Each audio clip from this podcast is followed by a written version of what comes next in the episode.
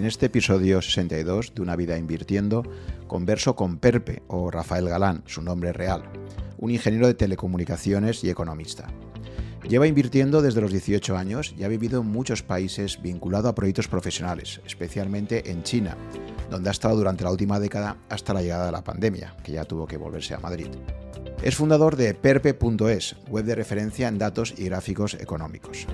En abril de 2020 ya grabé el podcast número 21 con Perpe y Luis Torras con un coloquio sobre China que te invito a escuchar como complemento a este episodio. Este podcast está patrocinado por Indexa Capital, un gestor automatizado que, a partir de tu perfil de riesgo como inversor, te puede gestionar una cartera de fondos de inversión o planes de pensiones indexados al conjunto de la economía mundial con muy bajos costes. Tengo con ellos una cartera de fondos y un plan de pensiones desde hace unos años. Si te interesa, te dejo en las notas del episodio mi enlace de invitación para que puedas probar Indexa Capital durante eh, un año sin pagar comisiones sobre los primeros 10.000 euros gestionados. Y ahora te dejo con mi conversación con Perpe. Hola Rafa, ¿qué tal? Encantado de estar aquí contigo, Juan. Todo un placer. Oye, nos, conocimos virtualmente en abril 2020, en plena pandemia, acababa de empezar el confinamiento y tuve ese webinar eh, tan interesante sobre China contigo y con Luis Torras. Y ahora, pues oye, es un placer poder hacer un podcast más estándar de los míos, donde haces donde hago una profundización sobre la trayectoria profesional y qué te ha llevado al mundo de las finanzas y qué has aprendido en ese mundo financiero tan complicado, tan difícil para que nuestros oyentes también les sirvan esos aprendizajes y, poder mejorar su, forma de invertir. Así que Rafa o Perpe, no sé cómo prefieres que, te llame. Perpe está bien. Perpe, ¿no? Perpe, que es tu, tu marca personal. De, de Rankia también, donde yo también llevo muchos años ahí, aunque no participo muy activamente, eso es cierto, pero bueno, a veces eh, os sigo, por supuesto, siempre. Sí, sí, es creo que está registrado ahí desde, desde los inicios, ¿no? De los tiempos ahí a la altura del 2003, que es cuando empezamos, creo, muy al principio. Oye, pues Perpe, cuéntame cómo, un ingeniero de teleco, de telecomunicaciones, se mete en esto del mundo de la economía y las finanzas, ¿no? Que a priori no parece que sea una ocupación que esté muy relacionada con, tu, con tus estudios de ingeniería, ¿no? Bueno, eh, a mí era algo que siempre me había llamado la atención, el mundo de los mercados, de la bolsa, desde muy pequeño, adolescente, ¿no? Ya con esa edad a mí ya me gustaba la economía y, un poco es así, ¿no? Cuando, cuando empecé, eh, yo creo que tendría como 18 o 20 años con mis primeras inversiones, que yo supongo que ahora también hablaremos un poco de ello. Y después sí que he estudiado, bueno, pues administración y dirección de empresas. Como digo, bueno, tiré por la rama de, de Teleco, ¿no? Que me gustaba mucho eh, las ciencias, la tecnología, y de alguna manera, pues eso tiene mucha relación luego con, actividades que estoy haciendo ahora, que son básicamente análisis de datos, que se ve mucho, ¿no? Pues toda esta parte gráfica que llevan los datos detrás. Y, ya te digo, pues es algo que, desde siempre me había gustado y ahora pues he profundizado un poco más, ¿no? Intentando dar un poco de, de visibilidad pues a la economía y a los mercados. O sea que realmente tu, fascinación, digamos, por el mundo financiero nace ya antes incluso de empezar la universidad, ¿no? Sí, sí, cierto. Y ¿Recuerdas más o menos qué fue lo que a ti te llamaba la atención o esas cosas ya que de adolescente quizás eh, dices, oye, esto, esto me, interesa, ¿no? O que, porque a veces que hay, ciertos hechos o hay momentos que uno asocia un poco al despertar, ¿no? De, ese, de, ese, interés, ¿no? Pues no recuerdo el momento inicial, pero es cierto que sí que seguía los mercados, bueno, claro, como estamos hablando ya de hace muchos años, pues eh, solía seguir los mercados ahí, incluso en el, en el teletexto antiguo, que bueno, algunos oyentes, si, tienen cierta edad, también lo recordarán, ¿no? Y me gustaba ver bueno, pues eh, la evolución de las empresas, cómo, cómo, funcionaba la economía, de alguna manera intentar entender, ¿no? Cómo eh, eso que era tan importante, que también se trataba mucho en los medios por aquella época, por la situación económica que se estaba viviendo. Eh, ¿De qué, época hablamos? Sí, porque eso... Sí, de los años 90, eh, ¿no? Pues aproximadamente el 92, 93, las devaluaciones de la peseta, eh, crisis posterior en España. Entonces, bueno, la economía que siempre es muy importante, por supuesto, en los medios, pero era algo como muy recurrente eh, porque el país está sufriendo unas transformaciones importantes. Así que yo creo que esos fueron los primeros momentos en los que decidí eh, luego también, como digo, pues pasar al mundo de las inversiones, poco a poco, claro, con el poco conocimiento que tenía y ahora la verdad es que tenemos muchos medios, bueno, pues es como este podcast para intentar ilustrar un poco, ¿no? A la gente que se quiere iniciar o, también a los más expertos, eh, internet, por supuesto. En aquel momento pues era todo un poco más rudimentario, pero yo intentaba seguirlo pues, pues con la prensa en papel, ¿no? Y con, y con las noticias, como digo, un poco ahí de, de televisión y, y teletexto cuando se seguían los mercados, ni mucho menos en tiempo real y ni mucho menos los productos que tenemos ahora y conocemos. O sea que tú la crisis de las divisas famosa de septiembre 92 ya la conoces y no sé si en aquella época ya descubres quién es George Soros, que fue el que se forró a cargo del Banco de Inglaterra con la famosa actividad especulativa suya y tal, pero bueno, o sea, tú en aquel momento ya, ya era como que eso que estaba un poco en titulares de los telediarios y, y de la prensa fue un poco lo que te llamó la atención, ¿no? ¿Y, y cuándo, empiezas a estudiar en la universidad? O sea, es unos años más tarde. Sí, no, pues en ese momento, vamos, con, ah, empezabas 18 años, claro, 18, empezaba, empezaba mm. al final me tenía que decantar. Es cierto que muchos amigos míos eh, empezaron a, estudiar economía, administración y dirección de empresas, pero bueno, pues yo tenía un poco la duda y siempre me había gustado también eh, la tecnología, lo consideraba como un reto incluso, ¿no? Pues eh, telecomunicaciones era algo pues apasionante, bastante puntero. Mm, ya digo, como en, aquel momento, claro, en las telecomunicaciones. Ahora, obviamente, la tecnología ha avanzado mucho más, pero eh, por eso me decanté por ahí. Pero al final, claro, tenía, digamos, esa espinita, ¿no? Y, posteriormente, pues empecé la universidad en administración y dirección de empresas. Y fue pues como te decía, sí, alrededor de los 18 años, 18, 19, cuando empecé las primeras inversiones, ¿no? Poquitas, eh, pero bueno, pues eh, claro, porque en esa época pues uno mm. no tiene mucho de trabajos esporádicos que No, pero ya, ya es todo un ya es todo una señal que tú por poco que tengas ya tengas ese interés por empezar a invertir, ¿no? Que, que, a esas edades mucha gente está al revés, está en modo deuda, ¿no? De decir, oye, quiero comprarme esto, no tengo dinero, déjame pasta para comprarme el coche o, o irme de viaje, ¿no? Hay que tener ciertos hábitos de ahorro, yo creo que es importante y cuanto antes mejor, ¿no? Pues ya vemos que hay varios estudios y cómo funciona el interés compuesto, aunque sean pequeñas cantidades, pero bueno, al final eh, es importante y sobre todo cuando empiezas pronto, pues eh, y con poco, claro, pues aunque pierdas, es relativamente poco también, ¿no? Digamos, bueno, eh, a esa edad y joven te puede parecer bastante, pero luego realmente todo es relativo, con lo cual es bueno tener un aprendizaje, bueno, pues con, ciertas cantidades menores, ¿no? Y, luego ir aumentando progresivamente, ¿no? Que es un poco como debe funcionar el ahorro, claro. Vale, entonces estudias esa ingeniería de telecomunicaciones, acabas a la altura del año 98, creo, ¿no? Por lo que he visto. Efectivamente, sí. Y luego ya el sacarte ADE te lo sacarás ya por la universidad a distancia, pues, creo más adelante, ¿no? Yo seguía trabajando, bueno, he trabajado la mayor parte del tiempo en el sector telecomunicaciones, en multinacionales, y después empecé ADE creo que fue en el año 2002, 2003 aproximadamente. Y sí, bueno, por supuesto yo estudiaba y trabajaba en aquel momento. Para ese entonces ya, bueno, pues eh, seguía mucho más los mercados, obviamente ya, ya la situación era diferente, la economía también, por supuesto, con lo cual, bueno, pues eh, digamos que disfruté bastante eh, ADE.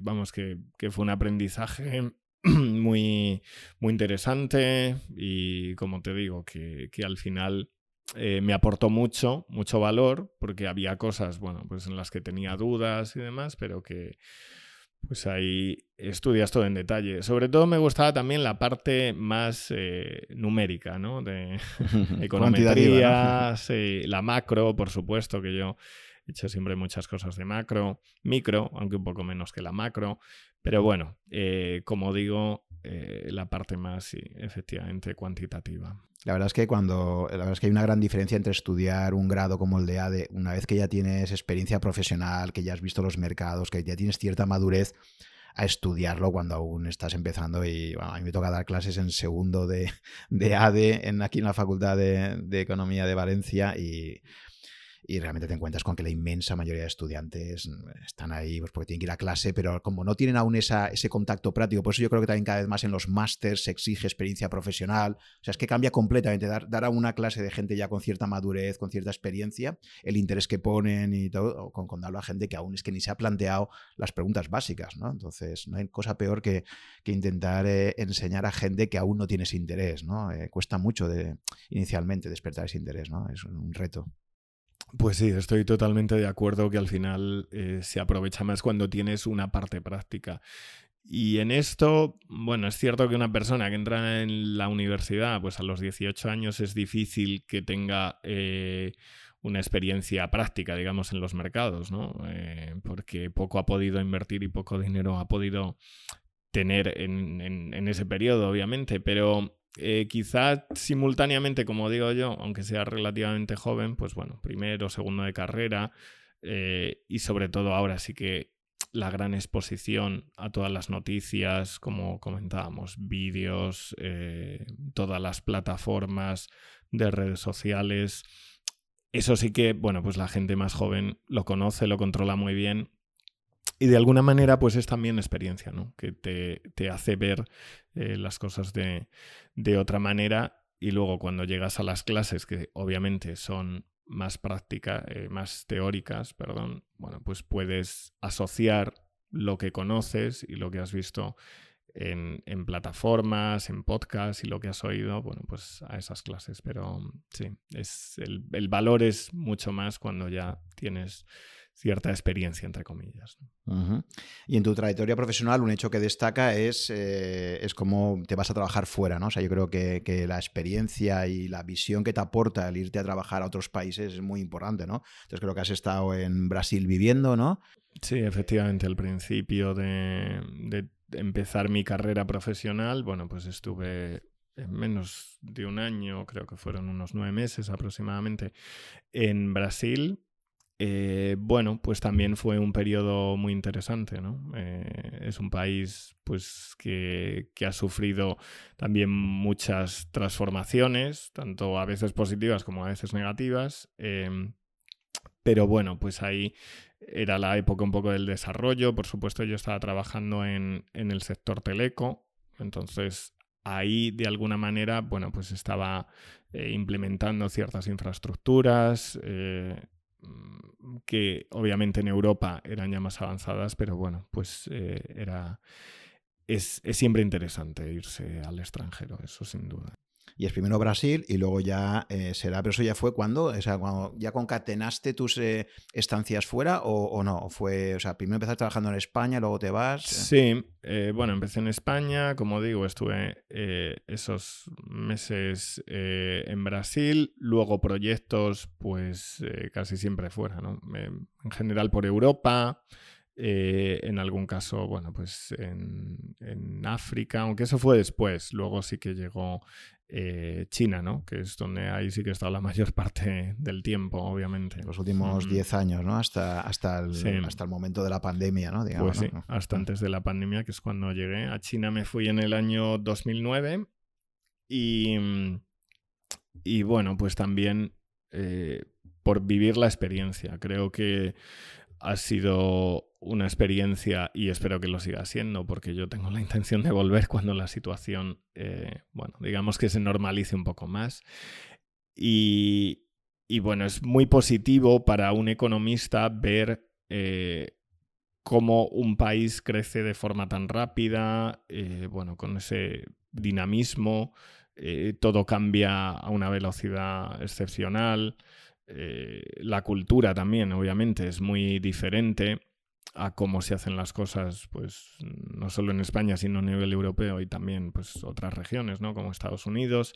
Y, todo eso, pues pensaba que era un gran valor y por eso decidí irme allí. Tuve la oportunidad.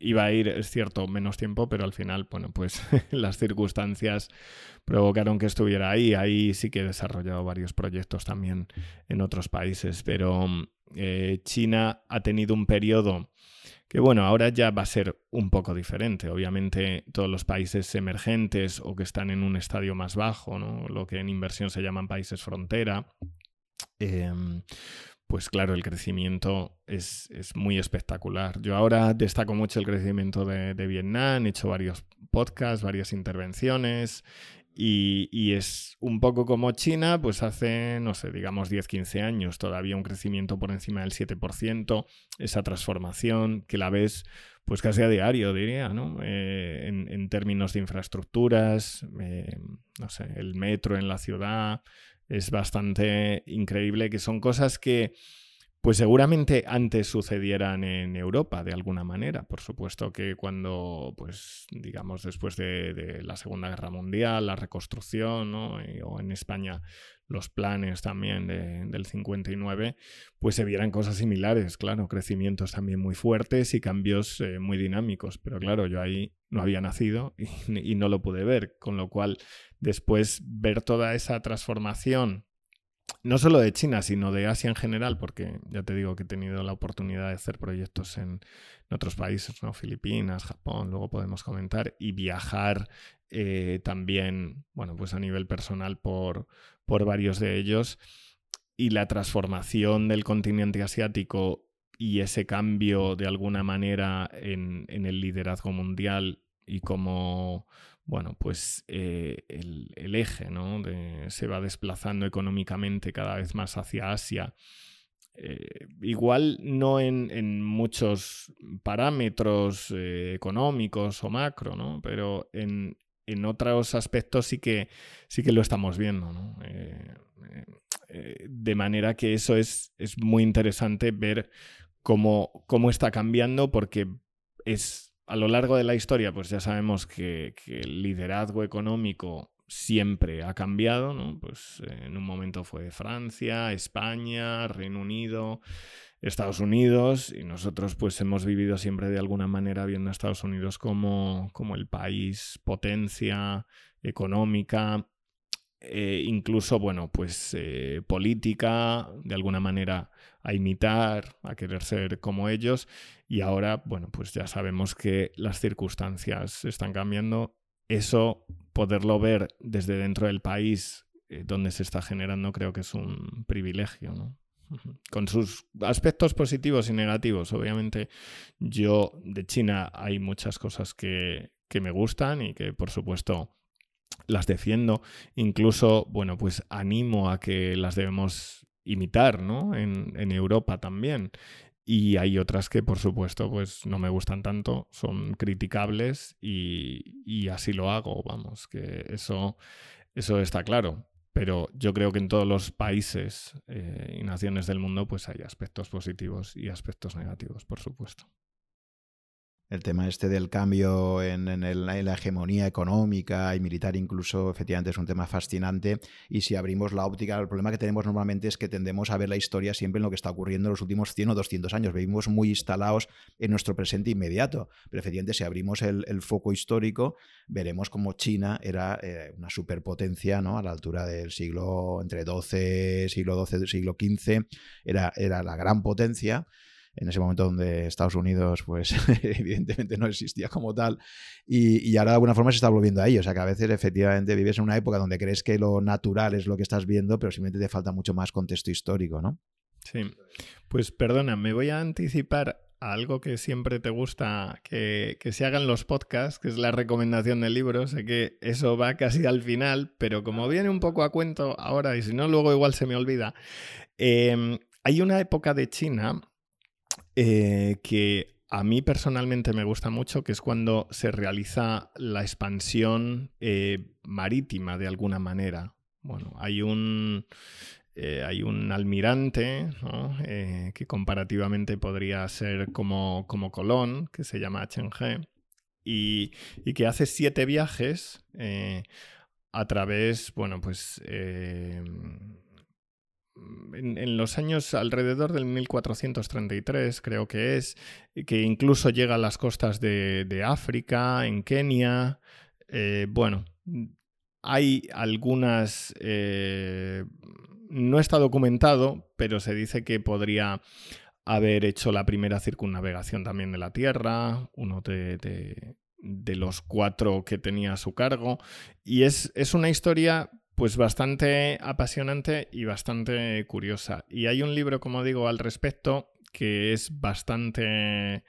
Eh, donde se ha hecho bastante investigación, de Gavin Menzies, que es 1433, eh, creo que se llama así, el año que China descubrió el mundo.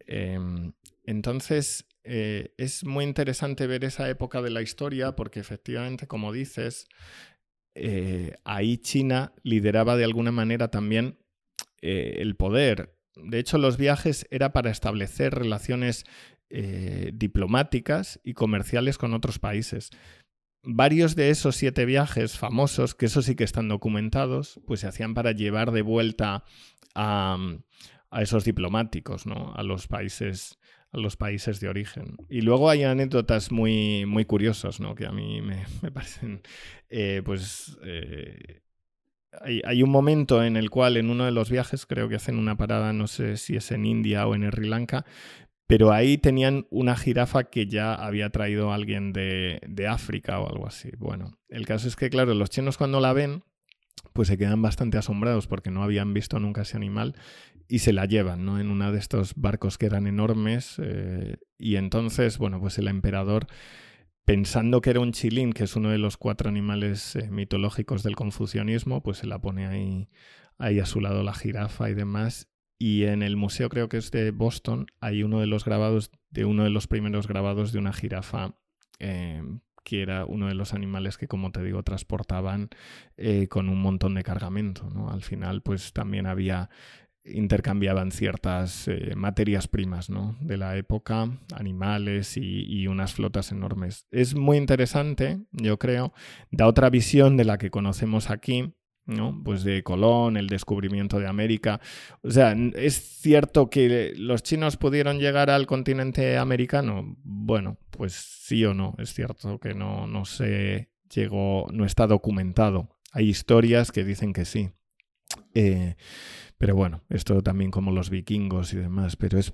O sea, la visión nuestra, europea, al final, con este ejemplo, es muy diferente de la que se tiene en China también del mundo, ¿no? De hecho, en el nombre ya viene, ¿no? Eh, es eh, país central, es un poco como el centro. En los mapas también la representación, ya lo sabéis, cuando, cuando se representa un mapa, pues ponemos Europa en el centro, eh, Estados Unidos a la izquierda, China a la derecha, pero bueno, eh, obviamente en los mapas en China son diferentes. China está en el centro, por supuesto. Claro, claro.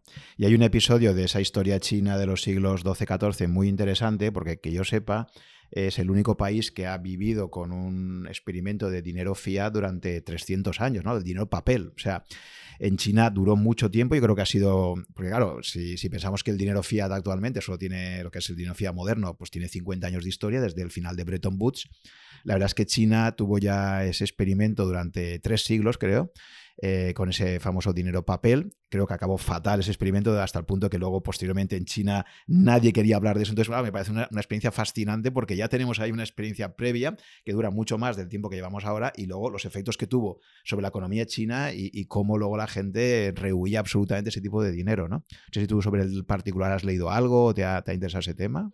Pues eh, no, específicamente, bueno, lo conozco, pero es, cierto que no no he profundizado mucho más. Pero mm, sí que es experiencia, bueno, pues está claro que al final en un país que tiene 5.000 años de historia, bueno, que había reinos y demás, pero hay muchas experiencias que, que ya ellos las han hecho, ¿no? Durante mucho tiempo. Pues eh, como esta que comentaba también del comercio y demás, siempre, bueno, pues eh, se habla, por ejemplo, del galeón de Manila, ¿no? En nuestra, en la época de Filipinas a México, pero es cierto que, que China llevaba haciendo rutas comerciales, efectivamente no tan largas, porque el galeón de Manila es de las más largas, pero muchos años. Entonces la experiencia monetaria, entre comillas, también de China, pues obviamente en el tiempo eh, fue más duradera y, cómo terminó, ¿no? Entonces está claro que ahora vivimos en un momento que también incierto, ¿no? Con tanto los bancos centrales, la impresión monetaria, que ver hacia dónde... Vale, iremos entrando en eso. Vamos a volver un poco a tu trayectoria primero personal para acabar de aterrizar lo que es tu, tu background, digamos. Eh, entiendo que siempre que has estado trabajando en, tantos países distintos, ¿no? Porque creo que has estado en Italia, Venezuela, Tanzania, ¿no? Corea, Filipinas, ¿no? O sea, te, gusta realmente, te gusta viajar, ¿no? O sea, porque si no otra persona dice, ¿no? ¿No? Te gusta... Sí, bueno, esos son proyectos eh, de trabajo en general, sí. Y luego, obviamente, por temas personales, bastantes más. Pues en Asia casi todos, en América Latina, pues también prácticamente todos. Y, y sí me gusta, creo que el aprendizaje es muy positivo.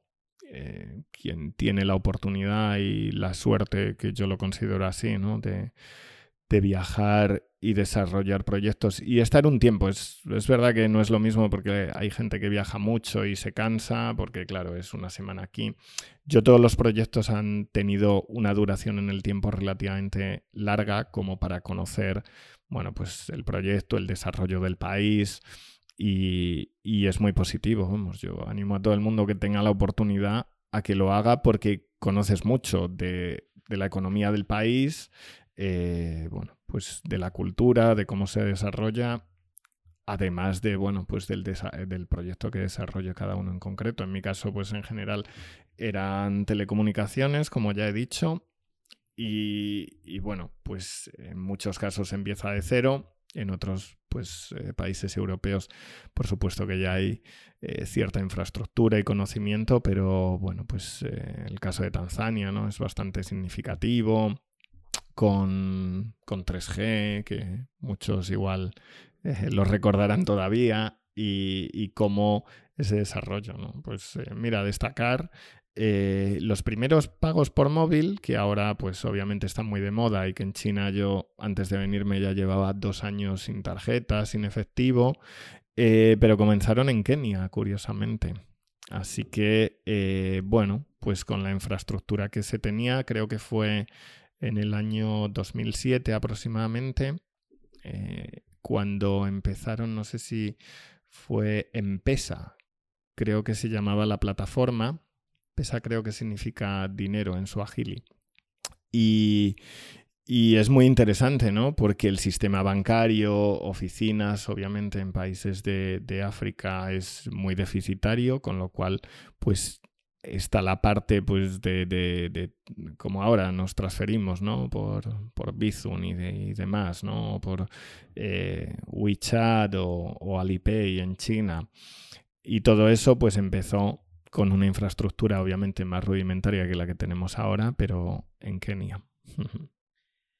Y, y, Perpe, todos tus, o sea, todos estos trabajos siempre has estado como asalariado eh, de empresas relativamente grandes, bueno, entiendo, las empresas de Teleco, o sea, tú, o has tenido algún proyecto propio tuyo como autónomo, digamos, o que donde tú liderabas como empresario. Mm, no, siempre hay multinacionales. Eh, y bueno, pues claro, hay multinacionales que operan en ciento y pico países y por eso, bueno, pues desarrollamos los proyectos ahí pues estar 20 años en el mundo corporativo también tiene su mérito, ¿no? Porque al final siempre estás pues con jefes, eh, siempre estás en proyectos grandes con mucha gente y tal, ¿no? Nunca has tenido la tentación de decir, oye, pues eh, me lanzo a, hacer algo por mi cuenta, un poco más, o has preferido más la tranquilidad y la seguridad, digamos, de trabajar en una gran corporación, ¿no? Pues, eh, en parte sí, bueno, ahora sí que ya no estoy en el sector telecomunicaciones, bueno, no sé si me adelanto un poco, pero ahora sí que es una empresa más pequeña, es un proyecto eh, que no es mío, pero que casi considero personal, ya que es una empresa, eh, como digo, de, un tamaño más reducido en la parte de análisis de datos. Eh, y bueno, pero sí, yo nunca, digamos que he tenido esa iniciativa de, lanzarme. Al final, el sector teleco, es cierto que hay cosas que se pueden hacer como autónomo, pero está acostumbrado de alguna manera a proyectos más grandes y bueno, tenía ciertas ventajas como esto de desarrollar proyectos, como digo, en, el extranjero, que era algo que, me gustaba bastante.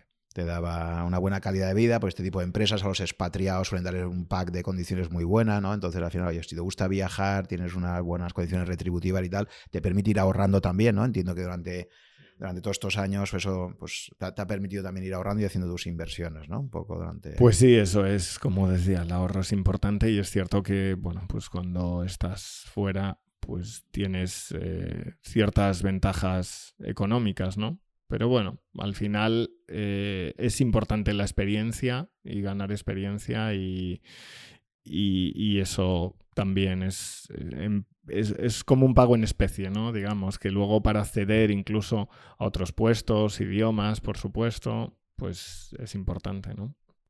Vale, ¿y cómo se te ocurre montar la web esta de perpe.es? ¿Cómo nace? Y cuéntame un poquito sobre ese proyecto. Sí. Eh, bueno, pues al final, como digo, todos los datos eh, que, tengo, que voy recopilando, primero de los mercados, de, bolsas, de materias primas, de divisas, que lo hago para mí con afán de, inversión, pues eh, en un momento, yo creo que hace ya más o menos 10 años, pues decido decido publicarlos porque considero que bueno pues la gente puede tener también eh, cierto interés. Entonces empiezo por esa parte y luego pues como tiene bastante buena aceptación pues continúo con otros con otros datos ya bueno pues más del entorno macro que yo también iba recopilando desde desde hacía tiempo no pues el PIB los PMIs que es un indicador bastante bueno para saber el pulso de la economía. Em, y luego, bueno, pues algún otro, eh, pues eh, más también de los mercados, flujos de fondos de inversión, aunque luego, bueno, pues ya no eh, se discontinuó esto de alguna manera, ir avanzando. Y una parte gráfica, porque es cierto que mirar los datos solo a veces pues a la gente se le hace un poco cuesta arriba, ¿no? o, no los entiende. Y empecé con el tema gráficos, que es más visual, más intuitivo y aporta mucho más, ¿no? Al final, pues es lo que se dice, una imagen vale más que mil palabras o más que mil datos también. Eh, así que ver las tendencias de alguna manera pues es algo que, hacía de forma recurrente, aunque es cierto que últimamente, bueno, pues eh, no he tenido mucho tiempo por varias, varios proyectos y demás, pero eh, sí que intento cuando, cuando es posible, ¿no? Pues explicarlo, sacar tablas que sean un poco más, más intuitivas o algunos gráficos. Y, y ya te digo, es algo que yo hacía para mí y que si puede tener cierto interés, pues, pues bienvenido sea, ¿no? Y ayudar a la gente, pues también en términos de inversiones o en términos de entender un poco más la economía. Vale, vamos a hablar un poco de tu, cuál ha sido tu marco intelectual a la hora de invertir y cómo ha ido cambiando a lo largo del tiempo, ¿no? En estos 30 años prácticamente que llevas ya metido haciendo inversiones, desde que empezabas eh, los estudios universitarios hasta ahora. Em, cuéntame inicialmente cómo veías, cuál era tu estrategia inversora inicialmente y cómo ha ido cambiando en el tiempo y qué factores son los que te han hecho cambiar, ¿no? evolucionar hasta que me cuentes al final de todo un poco, pues un poco cuál es tu cartera actual, un poco, a mí me gusta mucho el skin de game, la gente, o sea, más que preguntar qué opinas de o qué me recomiendas es dime dime, Perpe, qué es lo que tienes ahora. ¿no? Entonces, pero es muy interesante ver un poco esa evolución, ¿no? porque hay gente que empieza de una determinada forma, va cambiando y, los hechos que le provocan el cambio son interesantes, ¿no? Eso por un lado. Y por otro te diría también que una cosa que me llama la atención es que es, la importancia que le otorgas a, la macro, ¿no? Es decir, normalmente si nos fijamos en grandes inversores como Warren Buffett, te dice, mira, la macro está muy bien, pero al final lo importante es saber elegir las empresas que, que, lo van a hacer mejor, porque tú puedes estar en un sector que detectas espectacular, como pues el de aviación, por ejemplo, pero dentro de la aviación piensa ver cuántas empresas aéreas realmente han tenido éxito, ¿no? Entonces, a veces el problema que tiene la macro es que te permite detectar tendencias, sectores emergentes, grandes oportunidades sectoriales, pero eso no te está anticipando, en principio, quién van a ser las empresas ganadoras dentro de cada uno de esos sectores, ¿no? Entonces, bueno, es una cosa que me llama la atención, ¿no? Porque el tema de la macro está muy denostado por mucho. En general, el mundo inversor, digamos que la macro está bien, pero no, no se suele asociar tanto con, lo que es el, inversor particular que al final va buscando. Pero bueno, también dependerá un poco de, tu tipo de, forma de invertir. Es cierto.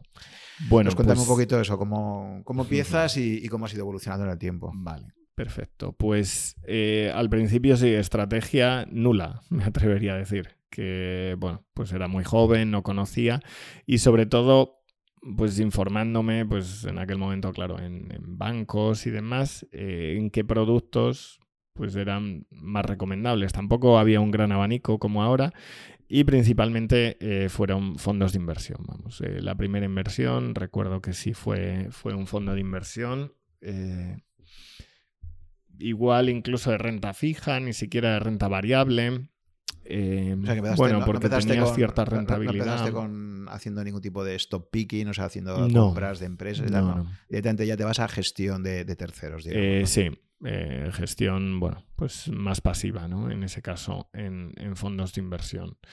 Entonces, bueno, ¿por qué? Pues porque consideraba que había cierta diversificación, bueno, que los riesgos podían ser menores y a continuación sí que ya con más conocimiento sí que pasé a, acciones individuales y también, eh, bueno, a los índices, que es un poco lo que he seguido hasta ahora, pero al principio pues obviamente solo eh, bolsa española hace ya muchos años, que es lo que conocía, y después...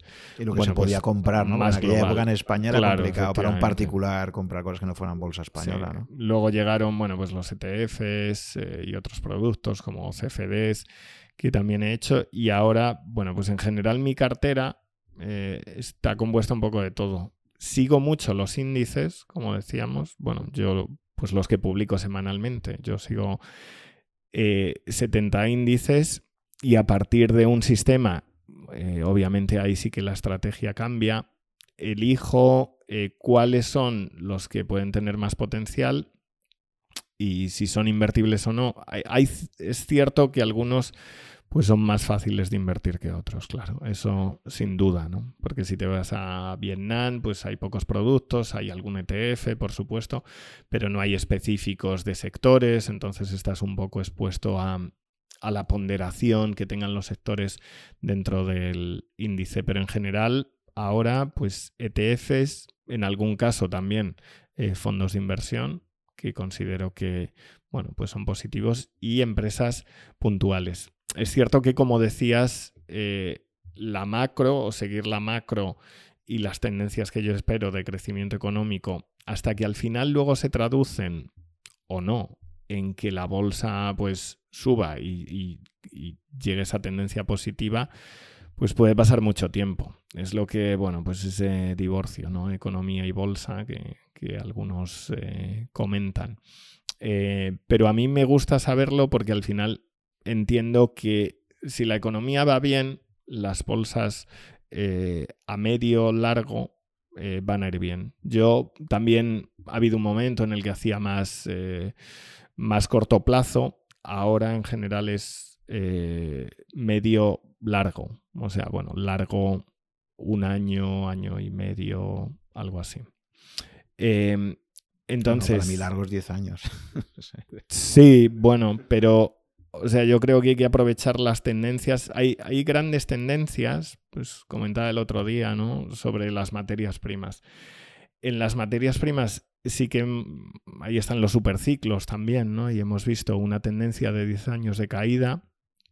Y yo, bueno, voy a reiterar un poco lo que decía el otro día, que básicamente es que creo que viene una tendencia también eh, grande de subidas, también en un superciclo, con caídas como las que hemos, como las que estamos viendo ahora, ¿no? Pues en la bajada también veíamos rebotes contra esa tendencia y ahora en la subida va a pasar un poco igual.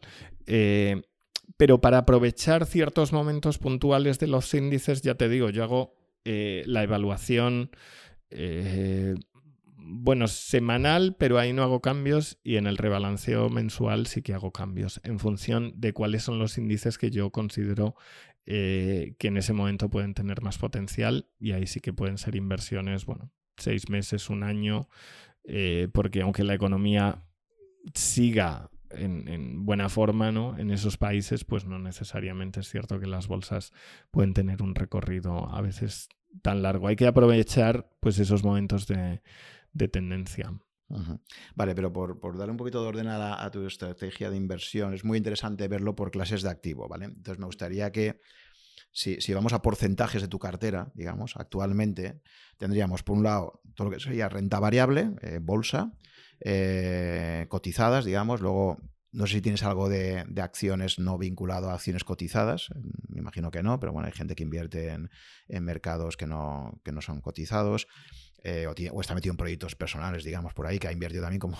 Luego, o sea, pero todo lo que, digamos, lo que sería renta variable, luego renta fija, inmobiliario, eh, oro, Bitcoin barra criptomonedas y cash, ¿no? O sea, también un poco. Entonces, si, haces un poco ahora tu cartera por ver, primero, porque yo creo que al final lo más importante de, una cartera de inversión son las clases de activos. Luego ya, el que la renta variable la tengas en ETFs o... O sea, luego ya podemos entrar a ir viendo casuísticas, pero, pero primero es un poco, dice, oye, por clases de activos, un poco tu cartera, cómo se compone, porque también te está diciendo un poquito tú cómo ves el mundo, ¿no? Si, si estás mucho más en renta fija que en renta variable, pues, en fin, no sé, entonces, eh, si, estructuras un poco por clases de activo, más o menos... Eh, pues a ver, eh, renta variable 60-70% aproximadamente. Y de esa parte de renta variable, en general la mitad o más en emergentes. Entonces, es un mercado que a mí eh, me gusta mucho y, que considero que, bueno, pues varios de ellos tienen potencial, aunque este año es cierto que están sufriendo un poco más. Em, y, luego, bueno, pues ya te digo, más o menos mitad, mitad, mitad emergentes, mitad eh, desarrollados, claro, dentro de... Y cuando hablas desarrollados, hablas de, que te coges un índice. Sobre todo, sí, sobre todo Estados Unidos más que Europa más, eh, diría quizá 30 a 20, más o menos. 30 Estados Unidos, 20 Europa.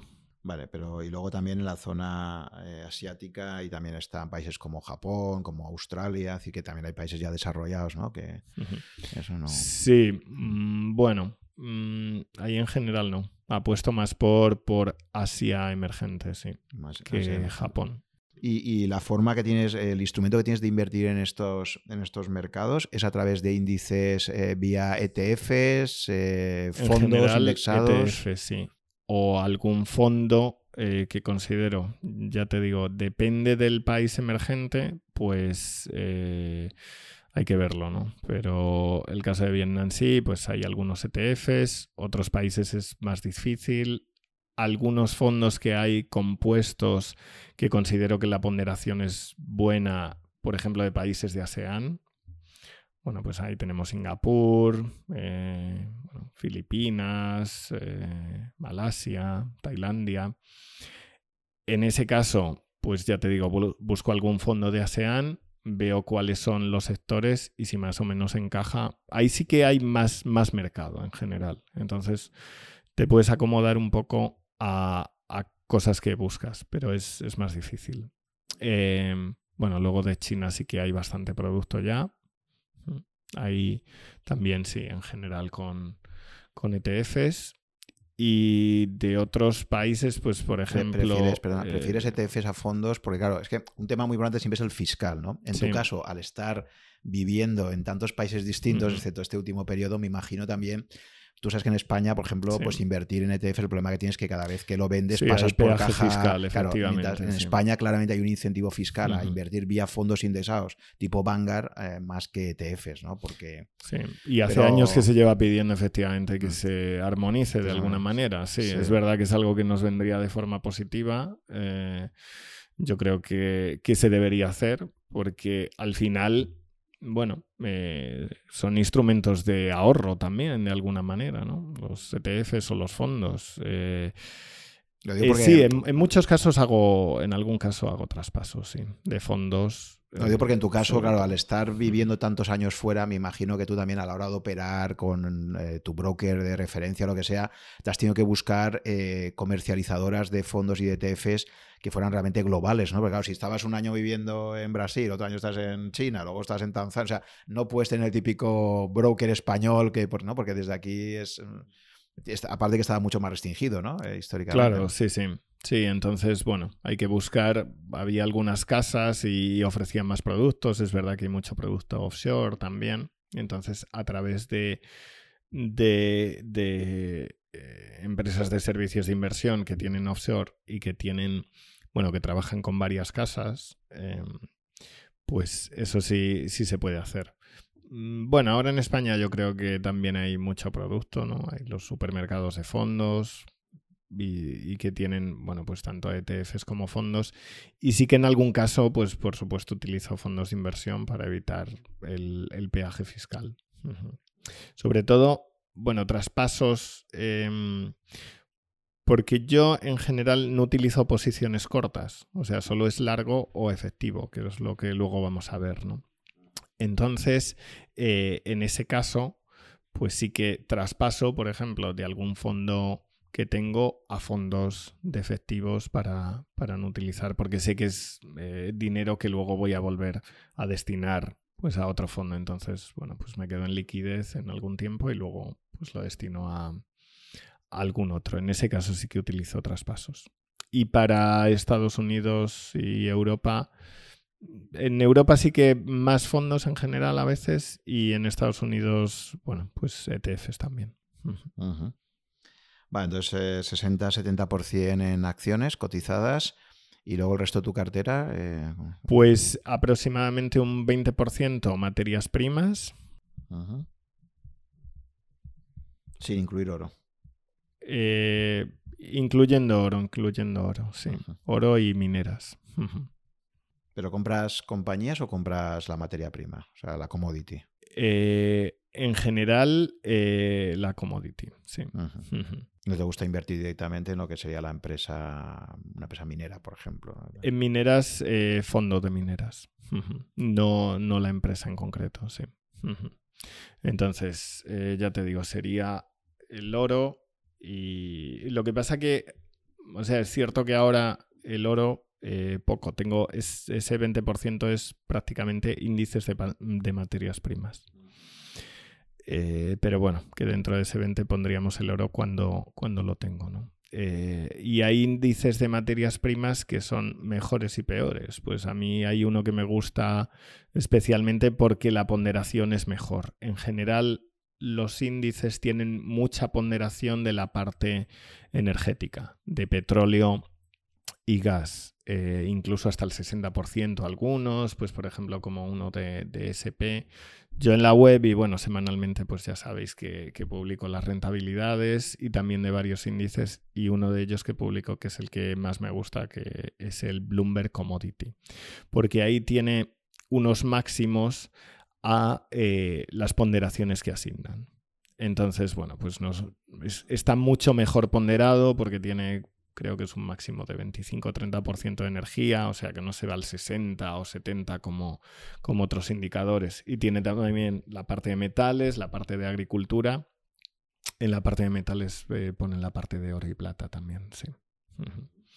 Así que bueno, vale, por ese lado sí que tengo oro entre comillas, porque tengo eh, pues esta parte del Bloomberg Commodity que dentro sí que tienen una parte de oro, pero que puede ser quizá estamos hablando de un 6% o algo así, porque dentro de metales que debe ser pues como el 30, pues eh, vamos, no recuerdo las ponderaciones, pero se pueden mirar ahí. Yo creo que está entre el 6 y más o menos plata, pues, pues por ahí debe andar, ¿no? 5 o 6% aproximadamente. ¿Es lo, que, lo que llamas el PERP Global Portfolio? Que veo aquí mm, eso es, bueno, algo que empecé a hacer el año pasado, que es un poco indicaciones sobre lo que yo considero eh, que puede tener más potencial en, los mercados. ¿no? Entonces, a partir. Lo que pasa que en el, en el, en el Global Portfolio eh, no hay materias primas. O sea, lo que decidí es a partir de los 70 índices que yo hago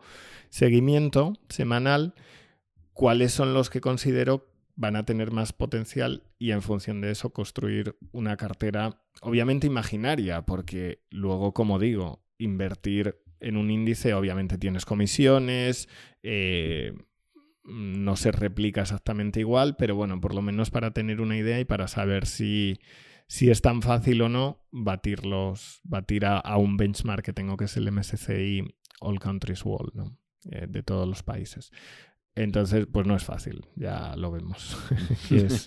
es, complicado, vamos, a veces, a veces mejor. A veces no te planteas decir, oye, ¿por qué no me habré comprado el MSCI y me habré olvidado de todo? ¿no? Sí, pues, eh, Pues es otra opción, ¿no?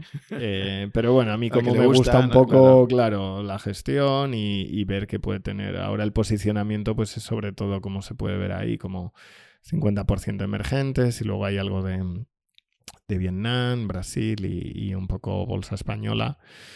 Pero estamos en un tiempo un poco complicado. Nos ha tocado ahora de nuevo volatilidad de nuevo, sobre todo septiembre, ¿no? Que estacionalmente suele ser un poco malo. Pero no, es, es otro. Es. O sea, es, es, algo que decidí hacer en la web un poco para. Eh, bueno, pues dar un poco de seguimiento. También para mí, ¿no? Como ejercicio personal. Y yo creo que la gente que, que invierte, bueno, obviamente aquí eh, depende de la estrategia de cada uno, pero yo es un poco lo que hago en mi cartera personal, marcarte un índice e intentar batirlo. Y, creo que es algo positivo para tener una referencia. Luego puede ser mejor o peor, puede ser este índice, puede ser algún otro, por supuesto, pero em, quien es eh, inversor o em, también ahorrador, pues es un buen ejercicio. Vale, entonces tenemos un 80-90% entre renta variable y materias primas. El resto de categorías de activos, eh, renta fija, por ejemplo, ¿tienes algo? Vale, mm, renta fija nada, el resto sería efectivo para, bueno, pues aumentar o reducir posiciones. Eh, resto cash. Eh, vale, entonces mm, Bitcoin y criptos que me has comentado, pues la verdad yo no las sigo y considero que, bueno, pues tiene mucha volatilidad, lo estamos viendo ahora, ¿no? Ni siquiera el Bitcoin ha actuado como valor refugio en estos momentos. Y algo que no conoces, como dice Warren Buffett, ¿no? Pues mejor no te metas entonces. Bueno, no quiere decir que en el futuro me empiece a gustar, pero, pero por ahora, pues no, no le doy seguimiento. Vale, sector inmobiliario, eh, ¿qué, visión tienes de, comprar vivienda propia? Eh, ¿Has estado siempre de alquiler? ¿Alguna vez eh, has comprado? Pues lo digo porque, bueno, no sé si has incluido, si has dejado fuera o porque hay gente que en su cartera, al final, cualquier tipo de activo inmobiliario que tengamos, que compremos, no deja de ser una parte de nuestra cartera. Está, te está quitando liquidez para poder invertir en otras cosas, ¿no? Bueno, sí, es cierto, pero bueno, si tienes tu vivienda habitual, al final em, y yo la tengo, bueno, aquí y también en China, de hecho. Y, bueno, no es o sea, que sí que has apostado, has apostado por tener doble vivienda, ¿no? sí, hay gente al que final después de varios años, pero bueno, mm, entonces tengo... al viajar tanto hay gente que te dice, justamente la gente que tiene más incertidumbre sobre dónde va a vivir, etcétera, típicamente a veces te dice, prefiero ir de alquiler porque me da muchísima flexibilidad y tal. Pero en tu caso no. Sí, yo he estado bastante tiempo de alquiler, sobre todo en China, que he vivido la temporada más larga, pero al final, bueno, pues eh, sí que tengo una vivienda en propiedad y en España también. O sea, ¿te, parece, ¿te parece buena inversión el tener...? Yo creo que sí. A ver, ahora del, del tema del inmobiliario del cual yo no soy experto, em, hay gente que obviamente sabe mucho más, pero eh, es cierto que bueno, pues estamos viendo los precios eh, subir bastante. Al final, bueno, también son ciclos, digamos, y yo creo que va a venir una bajada. Y quien lo considere como activo, a ver, yo creo que si, si lo tienes como vivienda habitual, al final en algún sitio tienes que vivir, pagues hipoteca o pagues eh, alquiler. Otra cosa es que tengas una segunda vivienda y tengas rentabilidad a partir de alquiler, claro. Entonces, ahí sí que es una... O sea, es cierto que también, ¿no? Pues si, si la tienes en propiedad y es tuya, en cualquier momento puedes hacer liquidez vendiendo, ¿no? Pero yo no es algo que, que meta en la cartera por considerarlo. Si, tienes más de una, pues sí.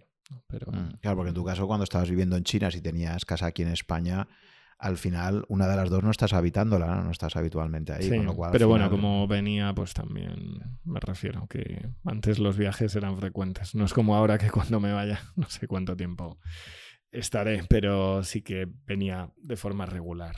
Con lo cual, bueno, pues la necesitaba, ¿no? Para, para cuando volviera. Ya, ya, ya. Ahí tenemos ese sesgo tan español hacia, hacia la vivienda, ¿no? Que creo que es un poco una cosa que hemos tenido que tiene. Sí, pero claro, mira, por ejemplo, si, si, hubiera venido que yo mi idea era volver y claro, pasa todo esto de la pandemia y, lo tienes alquilada, pues bueno, ahí pues ya sabemos cómo es la, la regulación, ¿no? Y la ley.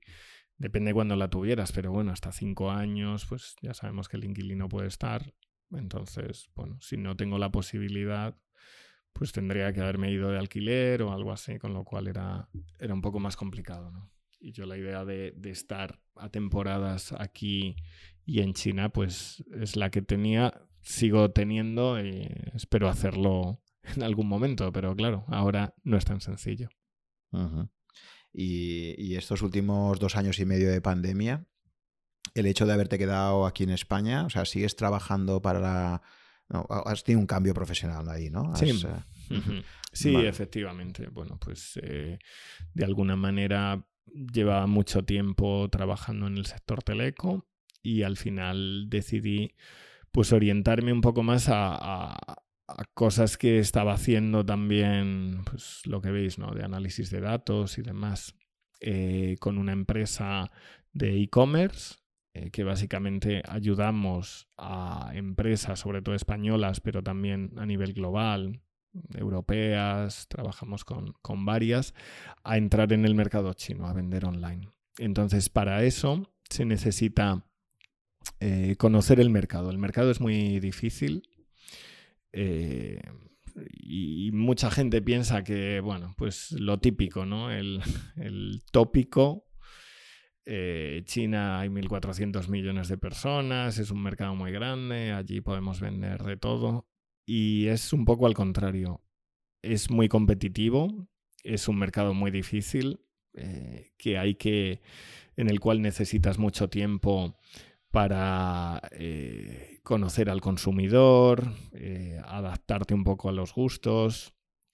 Y hay muchas empresas que por no hacer un ejercicio de análisis, que al final es un poco lo que yo hago, que es analizar cómo es el mercado, eh, específico, ¿no? El sector específico y dentro del sector, bueno, pues los productos, qué hacen los competidores, cómo evoluciona. Y pasa un poco lo que comentaba antes, ¿no? Con, la economía, por supuesto, y las infraestructuras, que todo evoluciona muy rápido. En este caso, pues también, eh, digamos que son productos, pero bueno, pues también servicios y, y es algo que tienes que estar actualizándote constantemente porque salen nuevas plataformas, o sea, van muy por delante de lo que hacemos incluso en Europa. Eh, pues en términos de pagos por móvil, como comentaba antes, pero también en términos de, plataformas. Eh, bueno, pues el, social e-commerce y, y, muchas otras basadas en muchos casos pues en influencers, eh, cosas que no se están todavía haciendo aquí que yo creo que llegarán eventualmente y que allí pues ya llevan tiempo. Es analizar un poco qué se está haciendo, cuáles son las tendencias y, que la empresa que llegue pues tenga un resultado y unos objetivos satisfactorios, si bien, como digo, es, complicado porque pueden pasar eh, años incluso hasta que, es rentable. Y hay productos que no tienen la aceptación esperada. Bueno, eh, también es un poco la parte, digamos, negativa o la parte difícil, pero luego sí que hay casos de empresas de mucho éxito que, como se suele decir coloquialmente, que lo petan, ¿no? Entonces sacan un producto y claro, si tiene muy buena aceptación, se producen una serie de efectos bola de nieve o efecto imitación, porque los chinos hacen mucho las cosas por imitación, ¿no? Pues lo que hace el vecino lo hago yo también. Y claro, todo se amplifica para bien y para mal. Entonces, si consigues tener éxito, tendrás mucho éxito. Pero hay empresas grandes que, se han ido de China. ¿eh? Hay, hay, muchos casos, eh, me refiero a empresas internacionales y no es necesariamente por tener a veces más o menos presupuesto, porque son empresas que tienen eh, mucho presupuesto, músculo financiero, de recursos humanos, sino que al final hay que entender un poco y adaptarse. Eso es importantísimo. Entonces, eso es lo que hago yo, la parte de análisis de datos y, actualizar constantemente y ver esas tendencias. Una cosa que se dice siempre de China que es crítica es encontrar un buen socio local para cualquier tipo de negocio que tengas, ¿no? Ir a China solo entrar allí, intentar vender tus productos y todo sin un contacto local que se te sirva de introducción parece ser que, que es francamente difícil, ¿no? Y también hay muchos problemas, me han contado, de, confianza, ¿no? Es un, es un, mercado donde, donde tienes que andarte con, con, muchísimo cuidado porque es muy fácil encontrarte con muchas prácticas deshonestas o...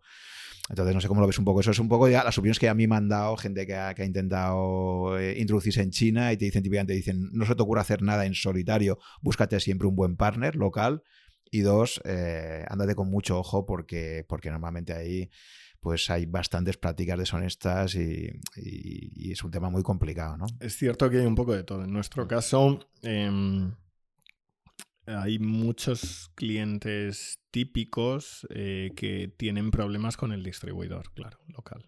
Que el distribuidor lleva muchas marcas.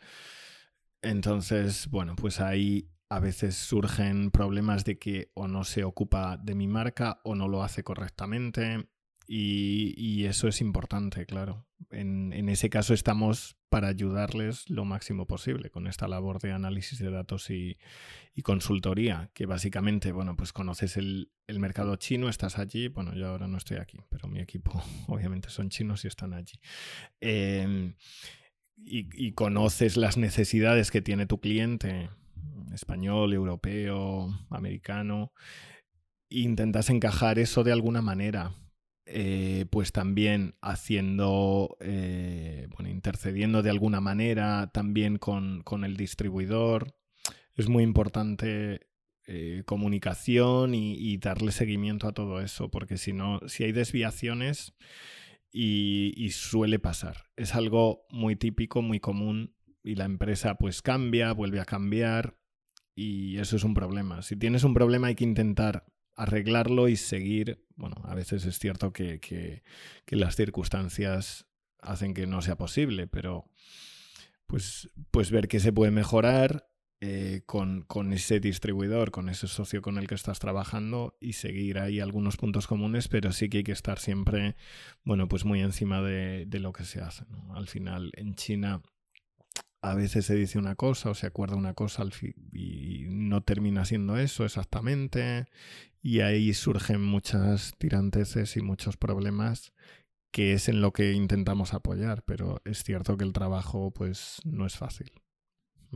Es que encontrar esos socios locales, eso no es un servicio que deis, digamos, ¿no? Y cada uno tiene que buscarse un poco la vida para saber a quién puede encontrar de confianza allí o sí que también hacéis sí, un poco. Nosotros también ayudamos a buscar eh, socios y distribuidores, eso por supuesto, porque los conocemos, pues hay algunos que ya sabemos cuáles son las ventajas, los inconvenientes, posibles problemas que haya tenido. Y, y bueno, pues mm, no solo en términos de distribución, también pues en comunicación Hemos visto también escándalos de empresas enormes que han llegado y queriendo hacer como bromas o algo así, ¿no? Y al final, eh, y hablo empresas top del sector de, la moda, que luego han tenido que salir, bueno, pues el CEO a disculparse. Eh, por considerarlo una ofensa, incluso también con empresas españolas ha sucedido, pero, pero es cierto que, que buscar eh, el socio sí, es algo que luego te puedes equivocar o puede estar más o menos acertado. Al final hay empresas chinas muy grandes que llevan a, muchas empresas, pero no necesariamente porque sea muy grande y muy buena y facture mucho y con otro eh, cliente venda mucho, a ti te tiene que pasar lo mismo. Igual tus necesidades son otras y aunque seas una empresa muy grande aquí, en China no te conoce nadie. Y esa es la realidad. Entonces quizá necesitas un, socio, un distribuidor, eh, que sea más pequeño y que esté mucho más acorde a tus necesidades. Aunque te parezca, eh, como digo, más pequeño, pero bueno, para China eh, es, lo que, es lo que puede servir. Y luego, bueno, pues una expansión también de alguna manera controlada, ¿no? Centrándose en pues en cuál es tu, público objetivo y teniendo en cuenta a veces eh, también que en muchos casos, igual si tienes presencia física, las ciudades eh, nivel 1 pues están muy masificadas, igual te interesa más dirigirte a ciudades nivel 2, nivel 3, ¿no? que también, o sea, nivel 1 pues ya sabemos de qué hablamos, ¿no? Shanghai, Beijing, Shenzhen, que tienen veintitantos millones de habitantes. Bueno, eh, como digo, sí que obviamente hay mucha demanda, eh, pero pues también la competitividad es muy fuerte. Incluso en China hay eh, plataformas específicas de distribución o de redes sociales que se enfocan a ciudades nivel 2.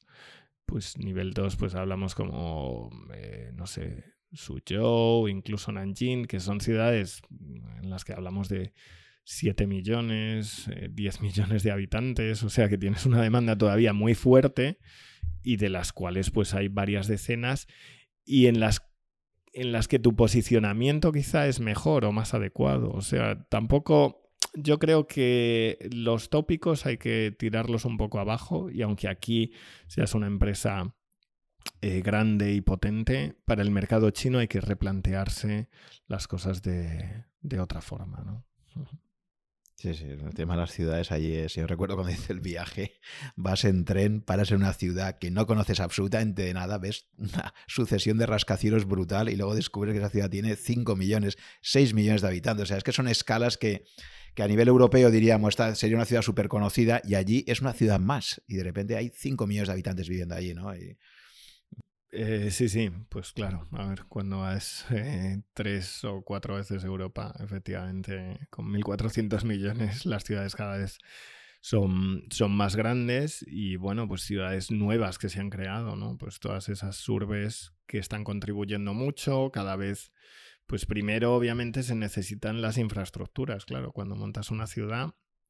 Y bueno, pues en términos de, movilidad, eh, pero después viene también eh, la parte de servicios, ¿no? Aquí, eh, bueno, y, luego es cierto que son ciudades, pues también hay ciudades nivel 3, ¿no? Eh, en las cuales, pues sí, la población es, es menor y demanda productos, pues primero menos sofisticados o más de primeras necesidades básicas, pero también con el crecimiento, pues se demandan eh, otro tipo de productos que son las que las empresas extranjeras con otros estándares y con otro posicionamiento también en el precio, claro.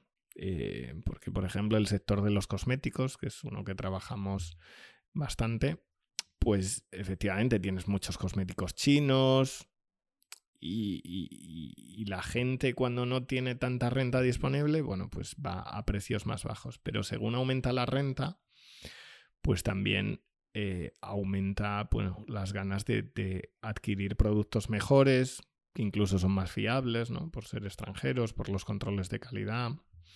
Europeos, por supuesto, ¿no? Pues en tema de cosméticos, Francia, por supuesto, España lo está haciendo muy bien. Hace unos días también se publicaba eh, un artículo, además, en un diario nacional sobre el buen posicionamiento de, los cosméticos españoles y también en China, y hay empresas que, como digo, lo han hecho muy, muy bien. Eh, bueno, de Japón, Corea, en general, eh, el, consumidor en este caso es primero China, luego Japón, Corea, porque relativamente quizá lo conoce mejor, por cercanía, precios un poco depende de las marcas, pero un poco más bajos que, europeos y luego europeos. Entonces, bueno, esa es un poco la transición. Eh, y depende, claro, es que depende de tu producto y de tu posicionamiento de precio, te tendrás que enfocar a, una zona o a otra. Pero en nivel 2, como decía, hay gente con más renta disponible, con más ganas de, de acceder a productos de otro nivel y sí que puede tener mercado. Entonces, todo eso es lo que analizamos y, así se lo transmitimos a, los clientes, claro. Al final tienes que saber qué vas a vender, dónde, cuál es tu, consumidor objetivo y eso es un trabajo yo creo que imprescindible. A ver, lo hagamos nosotros, lo haga otra empresa o lo haga el propio cliente, si es capaz de hacerlo. Pero eh, nadie se puede lanzar al mercado sin hacer ese ejercicio y menos al mercado chino. Y por supuesto después un plan de negocio que nosotros también, bueno, pues, pues elaboramos, ¿no? También relacionado obviamente con análisis de datos, obviamente aquí con estimaciones, un plan de negocio pues ya sabemos cómo es, al final son estimaciones que se pueden cumplir o no, a la baja o al alza, pero es necesario hacerlo y tener por lo menos esa ruta y unas directrices para saber las desviaciones que hay que mejorar, eh, un, timeline, ¿no? una línea de tiempo donde veas cuáles son las actividades que, tienes que realizar. Claro, ahí con tantas eh, plataformas eh, uno se pierde un poco, ¿no? Porque aquí plataformas de comercio electrónico pues tenemos una muy grande y luego, bueno, pues que casi todo el mundo utiliza pero allí eh, hay eh, una también con un posicionamiento o, con una cuota de mercado alta, pero bueno, pues hay varias que están ganando mucha cuota de mercado y sobre todo porque son mucho más innovadoras, ¿no? Pues el caso de, del vídeo, ¿no? Em, TikTok, que aquí lo conocemos todos, eh, en China es Douyin.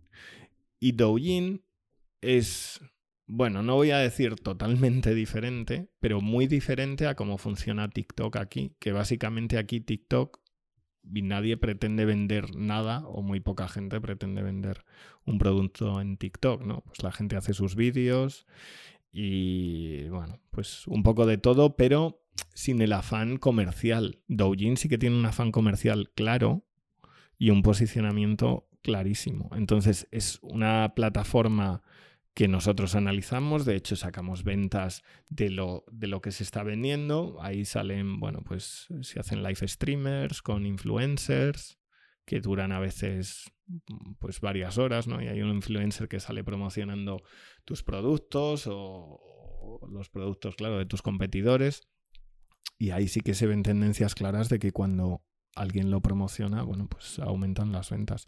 Eh, fíjate, fíjate que incluso aquí en España, bueno, en, o en Europa o, en todo el mundo occidental, incluso ahí que como tú decías no hay un afán comercial claro, eh, Google está descubriendo con bastante preocupación que cada vez más la gente joven eh, le influye mucho más en sus búsquedas lo que escucha en TikTok, o sea, si sus prescriptores favoritos están diciendo aquí se come bien o este vestido me mola de este sitio y tal, eh, tiene mucho más impacto para la gente muy joven que el propio buscador de Google. Y, o sea, que decir que, fíjate que incluso sin buscar eso directamente, ¿no? Sí, sí, efectivamente, eso es así, es algo que ya veníamos viendo en China, o sea, los todos los influencers, los eh, key opinion leaders, líderes de opinión, los key opinion consumers, que es alguien que ha comprado el producto, ¿no? Que se compra, no sé, pues eh, unos zapatos, eh, un cosmético y dice, pues es muy bueno, me ha funcionado muy bien la piel, los zapatos son muy cómodos y eso anima a otros, lo que digo, por efecto imitación es muy importante, en lo positivo y en lo negativo, claro.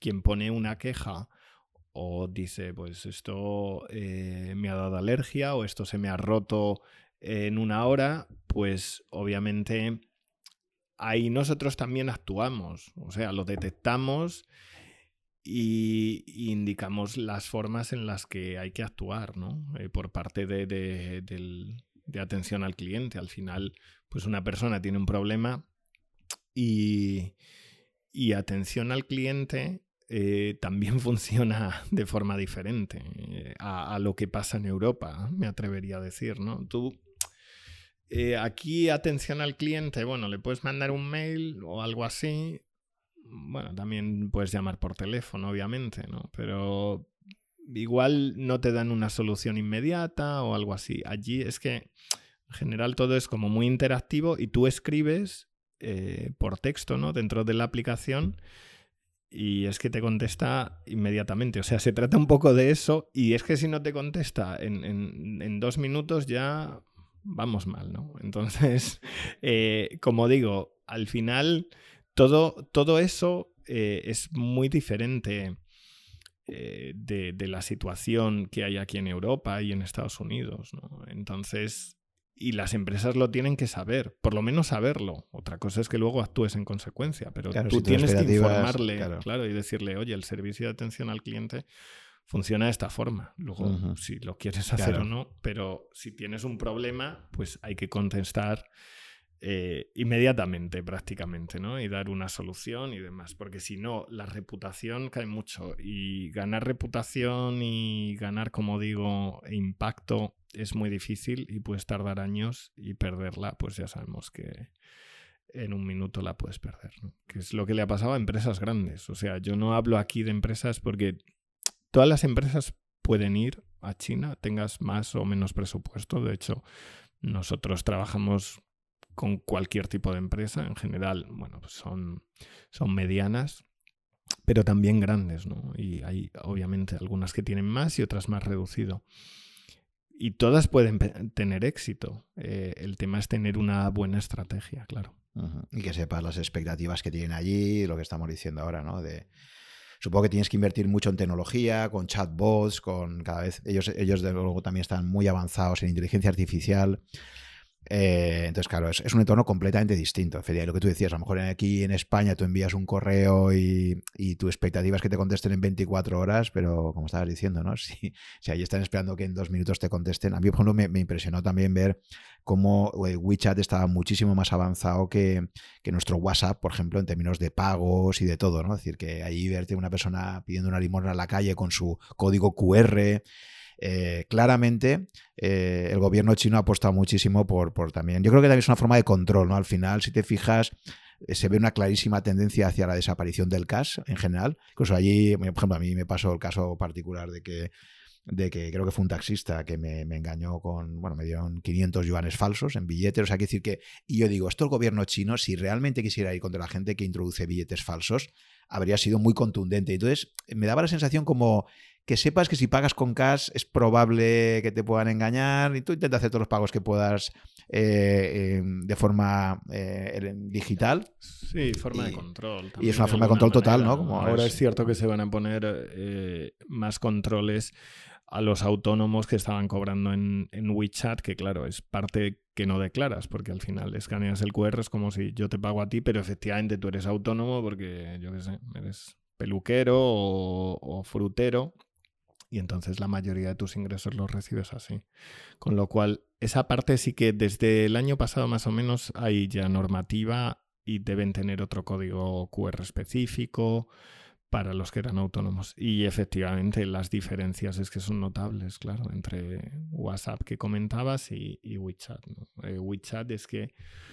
Mm, hace todo, vamos. O sea, es que... que no hayan avanzado tanto en, WhatsApp. Claro, claro. Y yo decía, bueno, si la valoración, al final, bueno, lo que pasa con las tecnológicas chinas y la caída que han tenido, viene más por la regulación que por empresas que no tengan ingresos o potencial. Entonces, claro, la regulación, como cada vez está siendo muy estricta, puede de alguna manera eh, quizá quitar cuota de mercado o dañar en parte los ingresos, lo que pasó con Didi cuando vimos ¿no? que, tuvo una multa importante por el tema también de datos, que antes no se prestaba atención a esto de los datos y la privacidad y la política de datos, pero bueno, también el gobierno chino es algo con el que se está metiendo. Bueno, yo cada día recibía bastante, bueno, la sigo recibiendo en el móvil chino, de, de promociones y demás, entonces todo el mundo tiene tu número, te llama para todo, bueno, en fin, te manda SMS,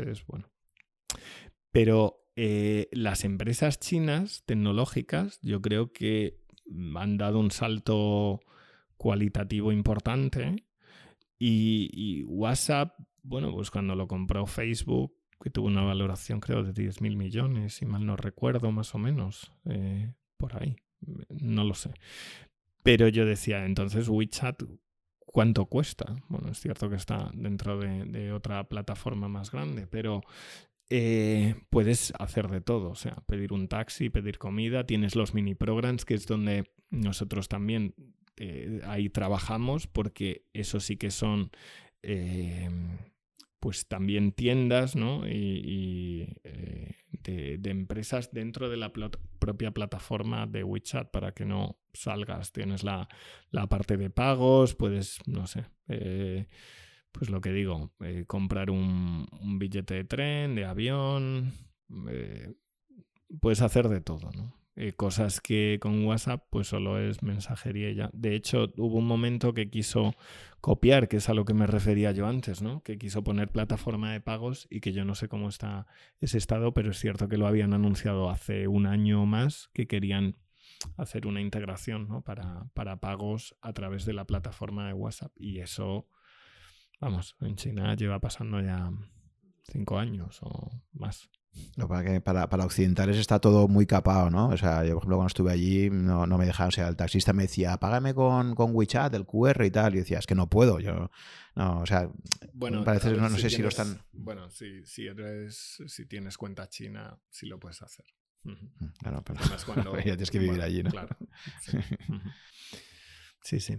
Vale, pues vamos a pasar, si te parece, de la, de la micro a la macro, que también hay muchas cosas muy interesantes. Eh, cuando hace dos años y medio tuvimos ese webinar, eh, os preguntaba, yo, yo pensaba en aquel momento que, que el gran ganador de, de la pandemia iba a ser China, ¿no? Inicialmente, porque parecía que era como, claro, había, había surgido allí, habían tomado medidas muy drásticas y, y ya comentábamos pues que Occidente, para Occidente iba a ser muchísimo más difícil el control social que, que podía hacer un régimen como el chino, ¿no?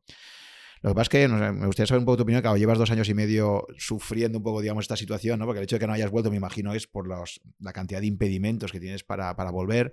Eh, y la verdad es que a estas alturas, por dos años y medio, eh, me gustaría que me explicas un poco tú, por qué crees que China tiene esta estrategia tan draconiana, tan, tan radical de intentar que no haya ningún tipo de focos. A veces, hay, gente que dice por ahí siempre lo de qué saben los chinos que no sabemos nosotros sobre, sobre el COVID y tal, pero, la verdad es que ha sido muy extraño todo y después de dos años y medio un poco qué balancearías de la política que han tenido ellos comparada con Occidente y, cómo ves un poco la situación actual. Si crees que realmente China sí que en estos dos años y medio ha avanzado, o sea, en términos relativos respecto a Occidente, o, o crees que se ha equivocado un poco de estrategia, un poco cómo valoras todo lo que ha sido esta evolución.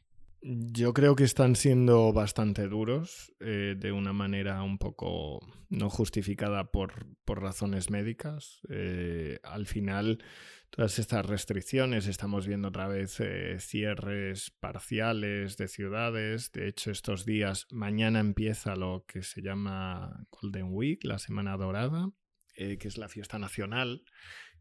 que será festivo desde mañana hasta el día 7.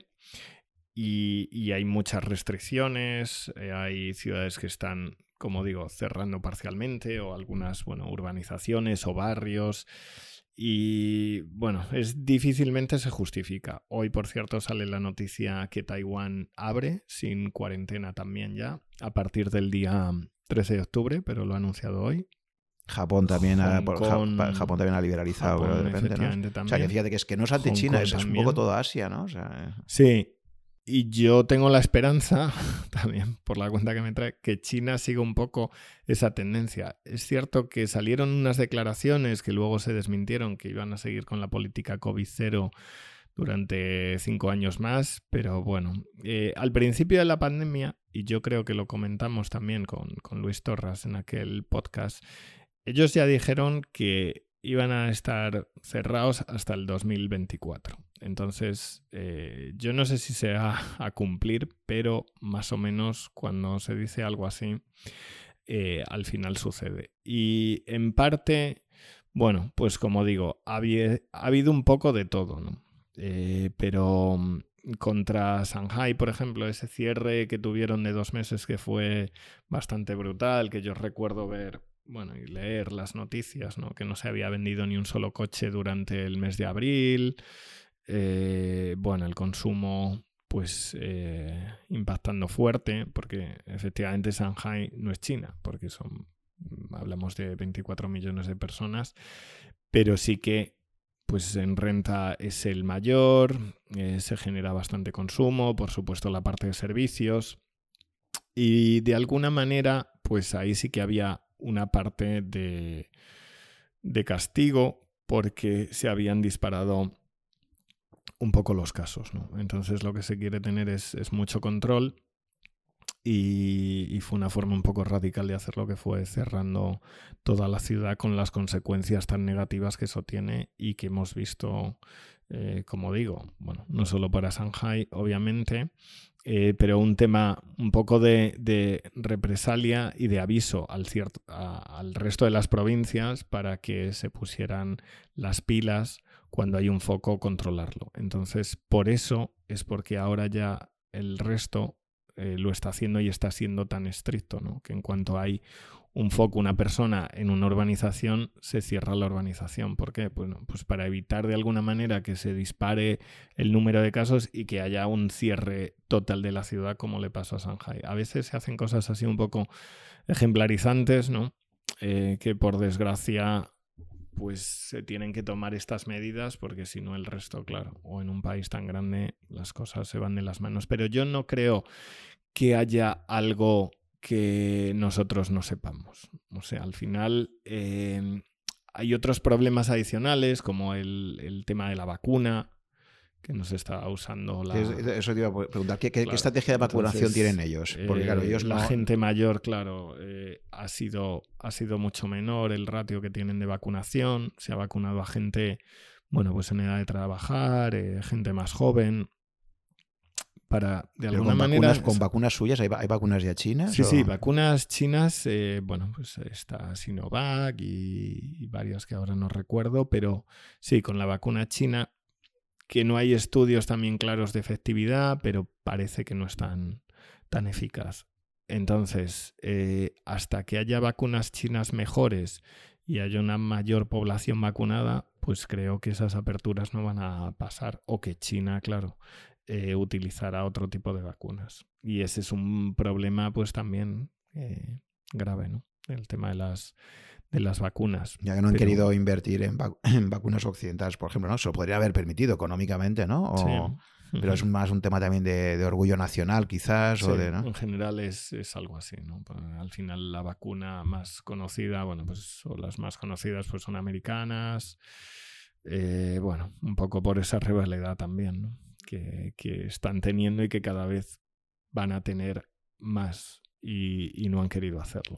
Así que ese es un problema y yo creo que todavía pues van a ser años de, cierre. No sé cuántos, o esto puede cambiar. Es cierto que ahora llega el Congreso y el mensaje, pues veremos qué tipo de mensaje. Hace poco pues se publicaban también que China, bueno, pretende la apertura a nivel global. Me refiero, pero bueno, apertura, estamos hablando en otros términos, no de, no del país o de personas, en términos de, de mercancías o de, bueno, de diálogo incluso con otros países. Entonces, em, eh, esa hipótesis que teníamos inicialmente de que el gran ganador de todo esto iba a ser China, después de dos años y medio, ¿no tienes la impresión que, que es como si hubiera... Yo, desde luego, en los medios occidentales, primero China está como desaparecida, ¿no? Quitando el conflicto de Taiwán y el tensionamiento que se ha producido ahí, un poco por... Pero más allá de eso, si te fijas, en los medios occidentales estamos todos con la guerra de Ucrania, con la subida de tipos de interés de la Reserva Federal y del Banco Central Europeo, todo el cambio de ciclo que se está dando a nivel macro en Occidente, pero es como que China está ahí eh, desaparecida un poco, ¿no? Y dice, bueno, en términos relativos, ¿qué está pasando, ¿no? En el, en el escenario global, ¿no? Es decir, eh, ¿cómo, cómo, el, ¿cómo, el, COVID les ha, les ha afectado, les ha, les ha, beneficiado en términos relativos, les ha perjudicado? No sé un poco cuál es tu, tu impresión que tienes ahí. Bueno, aquí en Europa y en Estados Unidos creo que tenemos ahora mismo problemas graves en los que centrarnos, todos estos que comentabas tú, em, de bueno, la política monetaria, la inflación. Y en China, eh, que se hable menos en los medios, o bueno, que lo que se hable sea para noticias en general últimamente bastante negativas. Hace pues pocos días se volvía a rebajar el crecimiento este año al 2,8%, que es, bueno, eh, muy bajo. Eh, y esto, bueno, se esperaba casi un 5 hace pocos meses, en abril creo, eso por parte del Banco Mundial, pero otros organismos como el FMI creo que están en el 3,3. Eh, un crecimiento muy bajo, problemas también eh, de desempleo, sobre todo la parte de desempleo juvenil. Em, hoy se publicaban los datos de PMI, que como digo, yo, yo sigo mensual también ahí en la web. Y, y el de manufacturas mejoraba un poco, pero bueno, está estable en el borde de la expansión y la contracción, pero servicios mal. Eh, venía de una subida, pero está pues también al borde. Y servicios, pues ¿por qué? Pues por todas las restricciones del turismo y, bueno, es eh, preocupante. Eh, es cierto que han cambiado las cosas bastante y, viene por el tema de, las restricciones. Yo creo que prácticamente eh, pues, pues todo, ¿no? Lo que la situación económica que está, que está sufriendo ahora mismo. Y a ver, no va a haber una crisis eh, una debacle y demás, pero es cierto que la situación para que mejore debe cambiar. Al final, China tenía quería pasar ese modelo de, mayor consumo porque venía de muchas exportaciones y de mucha inversión en infraestructuras. Em, y el modelo de consumo se basa eh, en, intentar eh, convencer a unos agentes eh, que son las familias que tienen bueno, que comprar y consumir bienes y servicios. Y eso es mucho más difícil que crecer por infraestructuras, porque si necesitas un puente, lo financias y lo haces y ya está. Entonces, o bueno, exportaciones depende un poco más de la demanda externa, obviamente, pero bueno, eh, es mucho más difícil. Y la gente, precisamente por, eh, por todas las restricciones, pues por un lado el consumo se ha debilitado, lo estamos viendo en las ventas eh, al por menor, incluso online. ¿Y por qué las online también están bajando? Que al principio de la pandemia subían muy fuerte, pero porque eran productos, bueno, alimentación y demás. Em, pero ahora eh, muchos productos pues de, otro tipo de consumo, eh, pues también se han visto afectados, claro, porque si la gente, pues de alguna manera tiende a no salir tanto o, no puede salir directamente, pues claro, eh, pues no sé, no te compras eh, ropa o no te compras, claro, cosméticos. Eh, y, ese es un problema importante porque en, en eso consistía ese modelo y esa transición, que iba a ser ya muy difícil y que ya sabíamos que los crecimientos bueno, pues esas tres décadas creciendo al 10%, luego bajó al 7% y luego se esperaba ahora una estabilización en torno al 5%. Pero claro, el problema es ese. En cuanto el consumo hemos visto que se ha debilitado y además eh, ya sabemos que, que China tiene una de las tasas de ahorro más altas del mundo. Con esta incertidumbre lo que provocas es también eso, que la gente deje de consumir para ahorrar todavía más porque no sabe lo que viene y lo que le espera, porque no hay cierta normalidad. Entonces, ante esa incertidumbre, pues eh, se detrae mucho el consumo y por eso es por lo que estamos viendo cifras eh, muy malas. Eh, y bueno, que no se comente tanto en los medios, pues bueno, depende, ¿no? El otro día, pues con ese, con ese summit, esa cumbre, ¿no? Del SCO, del Shanghai Cooperation Organization, de la organización de, varios países. Fue la primera salida de, Xi Jinping al exterior, donde bueno, pues se vio con, Putin, estuvo en Kazajistán, en Uzbekistán.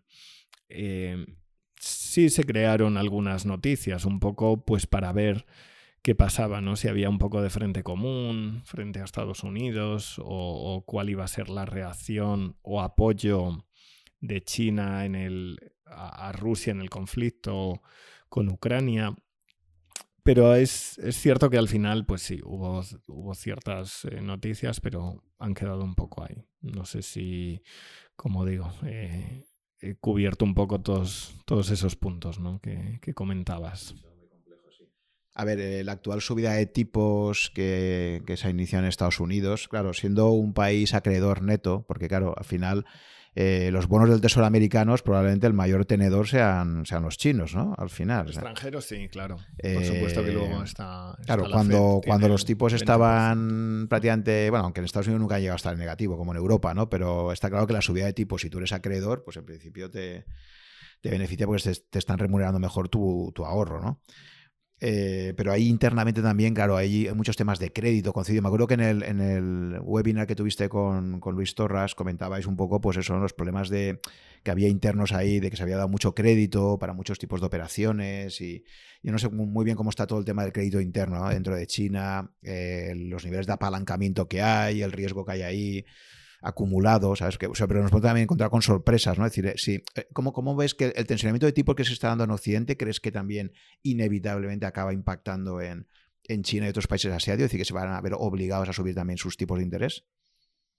Bueno, India lo ha hecho hoy, precisamente, ha subido tipos, pero China va un poco a contraciclo. Eh, la verdad es que con la situación económica y ellos ya venían al principio de año bajando tipos de interés, bajando el ratio de reservas y yo creo que esa tendencia de política monetaria sí que la vamos a ver, o sea, más atender a, eh, bajar tipos eh, un poco más en China y estímulos eh, incluso fiscales, que ya se habían hecho varios, pero mm, creo que, que sí que va a seguir un poco esa tendencia. Al final se van a intentar salvar un poco, como digo, el crecimiento de este año y preparar ya casi, bueno, pues el año que viene que eh, a la espera de que la situación sea un poco más favorable, pero que bueno, que como decía, también es un poco dependiente de eh, lo, lo que se está haciendo, de todas las restricciones y demás. Pero en política monetaria y fiscal yo creo que sí que se tiende a,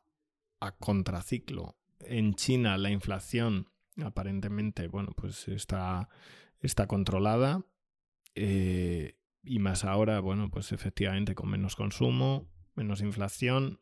En términos de vivienda también hemos visto caídas en el precio de la vivienda en el último medio año, relativamente moderadas. Yo no creo que vayamos a ver tampoco eh, un colapso en los precios, porque eso sería muy perjudicial. Al final mm, no sería bueno tampoco eh, ver cómo, la gente, esa ilusión que tenía de riqueza, ¿no? la pierde, podría ser eh, bueno, pues bastante negativo y como digo, puede desencadenar también una espiral ahí sí de, bajadas de precios, con lo cual van a ser relativamente moderadas. Eh, en algunas provincias incluso, ¿no? Es, es, un mercado muy heterogéneo y mientras en, ciertas ciudades sí que puede haber cierta burbuja en los precios, ¿no? Shanghai, Beijing, pero en otras ciudades, como comentábamos antes, nivel 2, nivel 3, pues los precios son relativamente asequibles comparados con la renta. Incluso se estimula la compra de vivienda. Eh, con lo cual, bueno, y el endeudamiento, eh, pues ahí había dos factores. En parte sí que hay cierta ralentización y luego ya desde un poco antes de la pandemia, creo yo, había una lucha un poco por perseguir eh, lo que es la banca en la sombra, el shadow banking, que ya se veía decelerando. Pues ya sabemos que esos son préstamos entre empresas que están, bueno, de alguna manera fuera de balance, que habían subido mucho, que había estimaciones incluso del 80% del PIB y similares, eh, que podían tener un impacto fuerte en caso también de caída brusca, pero eso había más controles y ya se estaba ya se estaba persiguiendo. Ahí sí que hay, bueno, pues algunos informes de seguimiento trimestral que se publica, que publica Moody's, que son bastante interesantes y ahí, y ahí se puede ver también. Em, y el endeudamiento de las familias, que básicamente vendría por, por la parte, como decía, de vivienda, pues con esa moderación de precios y demás, yo creo que se va a controlar. Creo que también está en torno al 80% aproximadamente. Es verdad que venía de niveles muy, muy bajos, como sucede en todos los países emergentes, que al principio el, el endeudamiento suele ser muy bajo y luego, bueno, se acelera con el desarrollo, ¿no? Pero... Pero aún así, eh, hay, ¿crees que hay, diferencias culturales, ¿no? Claras entre... Es decir, el ciudadano chino, por definición, es bastante ahorrador, ¿no? Es decir, que son, son frugales, eh, es decir, es una gran diferencia con los norteamericanos, ¿no? que más allá de cómo estén los tipos de interés y tal, eh, son culturas distintas, ¿no? Entonces el, el, chino yo creo que tiende a ahorrar bastante, ¿no? Con lo cual le cuesta mucho. Es como lo, de las famosas vacaciones también, ¿no? Que en China o en Japón eh, parecía que los gobiernos tenían que dar ejemplo. Eh, bueno, luego en Japón esto ha pasado, no sé si en China también, ¿no? De dar ejemplo de, oye, que, debéis iros de vacaciones, ¿no? Iros de vacaciones de una puñetera vez, porque, porque es que si no, no gastáis y decir que, es uno de los problemas, ¿no? Que, problema entre comillas, es decir, que es una cultura muy orientada hacia el trabajo y hacia el ahorro, ¿no? Y, y eso no se cambia ni con políticas monetarias ni con políticas fiscales. Eso, es un tema cultural que puede necesitar muchísimas décadas, ¿no? Claro, efectivamente, pero en, parte, eh, por eso, si generas más protección social, porque al final el ahorro, pues ¿para qué se utiliza? Pues, eh, bueno, pues para educación, sanidad. Si, si eso mejora, pues eso que la gente está destinando gran parte de su renta, porque, bueno, eh, si recordamos, ¿no? Han tenido muchos años la política de hijo único. Cuando se liberalizó y al principio se hizo en Shanghai, en Beijing, y dijeron, bueno, vamos a ver qué pasa. Y es que no creció prácticamente nada, aunque dejaron tener dos hijos. ¿Por qué? Porque el coste de tener un hijo es tan alto que la gente pues no quiere tener dos. No es que ahora, no es que no pueda, es que ahora no quieren. Ahora luego ya han dejado de tener hasta tres a nivel nacional, por supuesto, pero se ha visto que no ha tenido impacto. Y eso es otro problema, el problema poblacional, que ya llegan un poco tarde. Y a eso me refiero. Entonces, el ahorro, que ahora, al crearse más incertidumbre, pues todavía dicen, pues como no sé lo que va a pasar, voy a ahorrar más todavía. Y además lo tienen en efectivo. Eh, si vemos, 70% de lo que tienen en, ahorros es en efectivo. O sea, la riqueza de las familias es es efectivo y luego muy poco en, acciones y muy poco en bonos. Eh, pero vamos, ya te digo que el 70% es, es efectivo y no tiene eh, ninguna rentabilidad. Vamos, lejos de eso, pierde valor con la inflación. Y, sí que eh, yo creo que va a seguir mientras no haya pues políticas fiscales y mientras la gente no tenga esa percepción de, bueno, pues educación, sanidad y pensiones que sí hay de alguna manera pensiones, entre comillas, pero son pues obviamente muy bajas y no en el marco que las conocemos aquí en Europa. Cuando eso vaya mejorando, si el gobierno tiene margen, que yo creo que tiene, por lo menos antes tenía más que ahora, eh, pues la población pues tenderá a darse cuenta de que esas necesidades las tiene cubiertas y destinar, pues obviamente, sí, más dinero al consumo. Em, vale. También está ahora mismo el tema súper candente de Taiwán. Eh, no sé cómo lo cual es un poco tu perspectiva que ves ahí. Eh, ¿Lo ves como un tema francamente preocupante? ¿Crees que ha sido un poco más farol por parte de, ambas superpotencias? O, o sea, ¿cómo, ¿cómo, valorarías un poco eh, ese foco de conflicto potencial ¿no? que, hay sí. Bueno, pues eh, es cierto que a China no le ha gustado para nada la, visita de, Pelosi ¿no? Eh, a Taiwán. Ellos lo que hacen es una demostración de, fuerza, de que tienen un ejército ahí que pueden, entre comillas, hacer lo que quiera, pero bueno, solo demostración. Ese mismo día o el día que ya se va, porque creo que estuvo menos de 24 horas, hay ciertos aranceles que le ponen a Taiwán y, y la, dependencia de la isla de, China económica, pues es ya brutal. Entonces no hace falta eh, nada más en términos de territorio ni que haya un conflicto. Yo descartaría eh, ningún tipo de conflicto bélico. Eh, es cierto que se, a veces se pone encima de la mesa y muchos analistas consideran que puede ser así, pero yo creo que no. O sea, al final eh, sería muy perjudicial, por supuesto, para China, porque no solo tendría a Estados Unidos, sino a muchos países en contra, por supuesto, y eso le puede hacer mucho daño y no creo que vaya a suceder. Al final, como digo, tiene herramientas económicas mm, que las guerras, como la guerra comercial, ¿no? Se libra más en lo económico que, que en lo militar. y que a Taiwán le pueden hacer mucho daño y bueno, que de alguna manera con esa presión, pues bueno, mm, las, las, tiranteces siempre van a seguir ahí, pero mm, yo descartaría que China fuera a hacer algo más.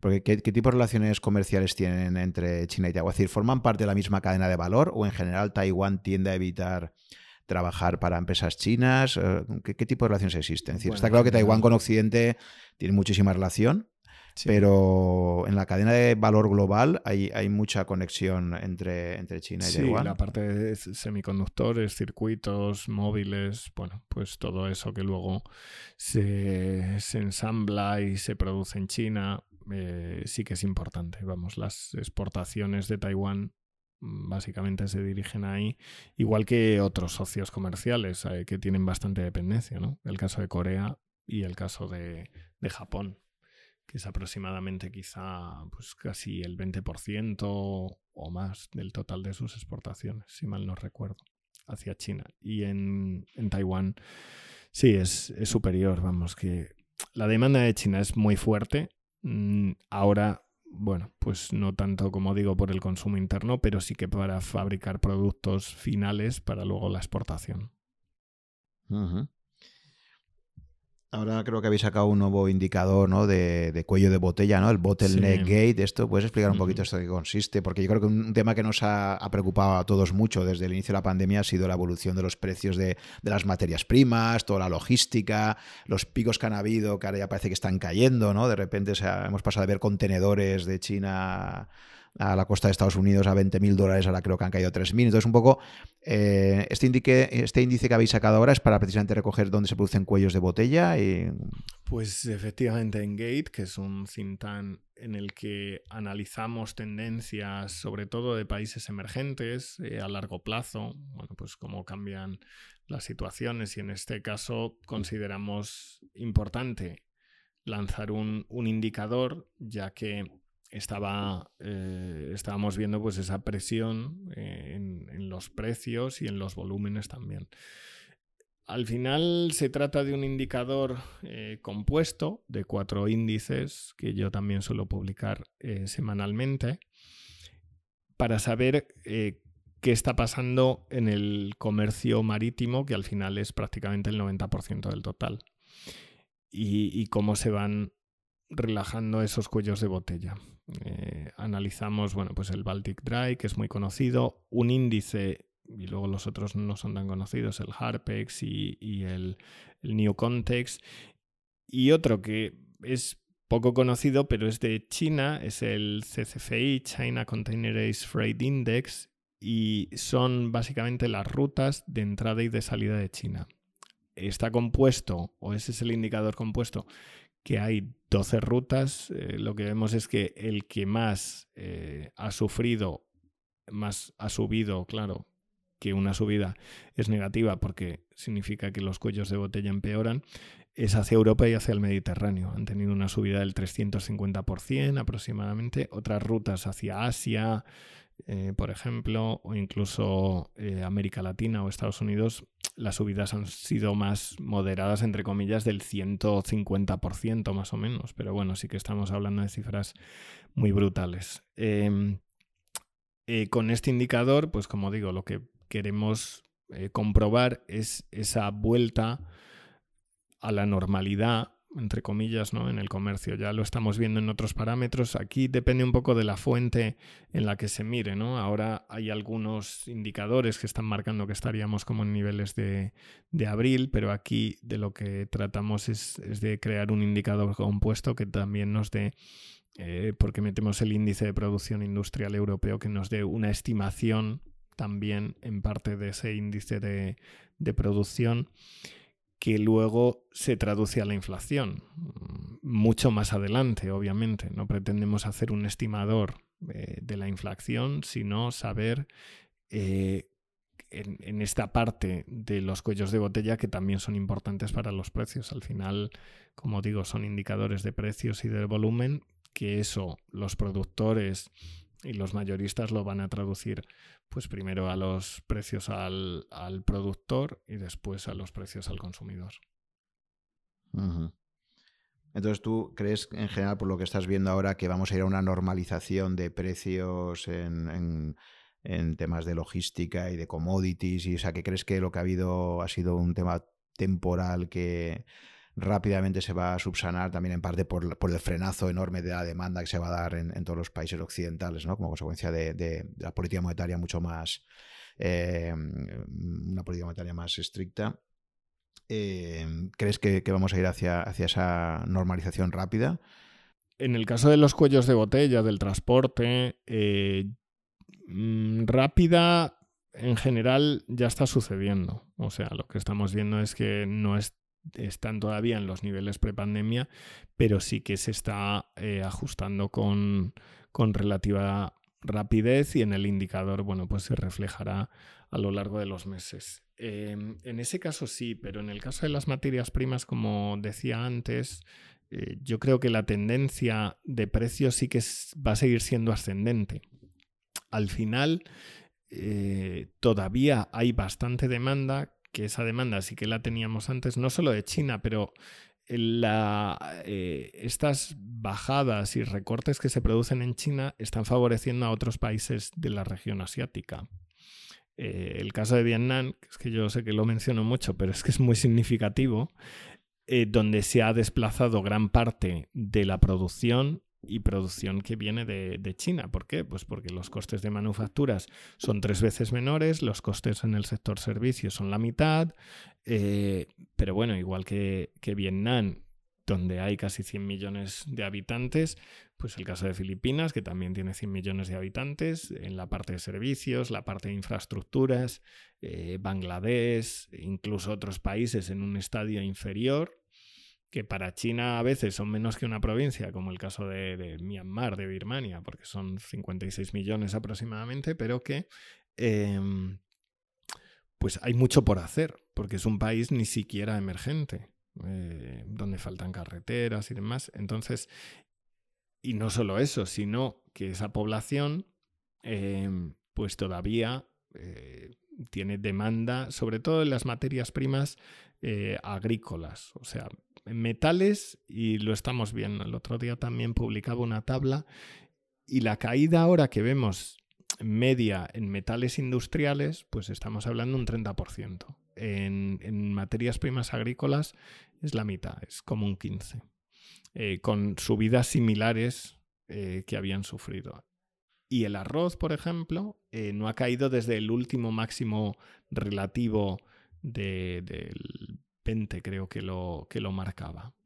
Em, con lo cual, pues eso es, es bastante significativo. O sea, no todas las materias primas son iguales y no creo que, que vayamos a ver una caída eh, fuerte y tampoco una caída a niveles como los que teníamos eh, prepandemia. Vamos, lejos de eso, yo creo que la tendencia sigue siendo alcista. A pesar del dólar, el dólar también influye mucho cuando lo vemos, sobre todo quien la sigue más o menos a diario o semanal, pues los movimientos del dólar pues tienen cierta correlación ¿no? con, las, con las materias primas. Ahora con un dólar más fuerte, pues obviamente eh, ha llegado este periodo de bajadas, pero yo creo que la tendencia de largo de los superciclos, que son las materias primas, que, hay varios informes al respecto, va a continuar al, alza. Y los cuellos de botella, pues sí se irán eh, reduciendo eh, paulatinamente. Eso yo creo que durante el año que viene sí que podremos ver niveles mucho más eh, aceptables que también en parte pues se van a traducir a, a los precios, pero ya sabemos que en términos de inflación va a ser difícil volver a los niveles que teníamos antes, que teníamos inflaciones, bueno, incluso periodos pequeñitos de deflación, ¿no? de, de caídas de los precios. Eso no va a pasar. En los próximos años hay que acostumbrarse a vivir con cierta inflación, diría entre el 4 o 5%. Entonces, como países con más potencial en Asia, claramente para ti Vietnam sería, sería el, candidato principal y no te planteas irte a vivir allí. ¿Te gusta estar siempre? Pues, pues no creas, ¿eh? en ello estoy, sí. Que he estado varias veces y sí tengo la idea. La verdad que como me vas conociendo ya y sí que quería irme ahora una temporada allí, pero bueno, por temas eh, personales al final no lo voy a hacer, pero también es, vuelvo un poco a lo de antes, es bastante apasionante ver esa transformación. Y para mí es uno de los países de, me atrevería a decir, del mundo con mejor posicionamiento, eh, con unas ventajas que China no tiene, pues por ejemplo la apertura, ¿no? Tratados de libre comercio que ha firmado, que entró en vigor hace un año, ¿no? O menos de un año con la Unión Europea, es el mayor exportador a Estados Unidos entre los países de ASEAN, bueno, es que quien me vea ya sabe que esto lo repito un poco, pero sinceramente eh, creo que, tiene un posicionamiento mejor y, en parte por, menos restricciones, como digo, de, China ¿no? y de apertura.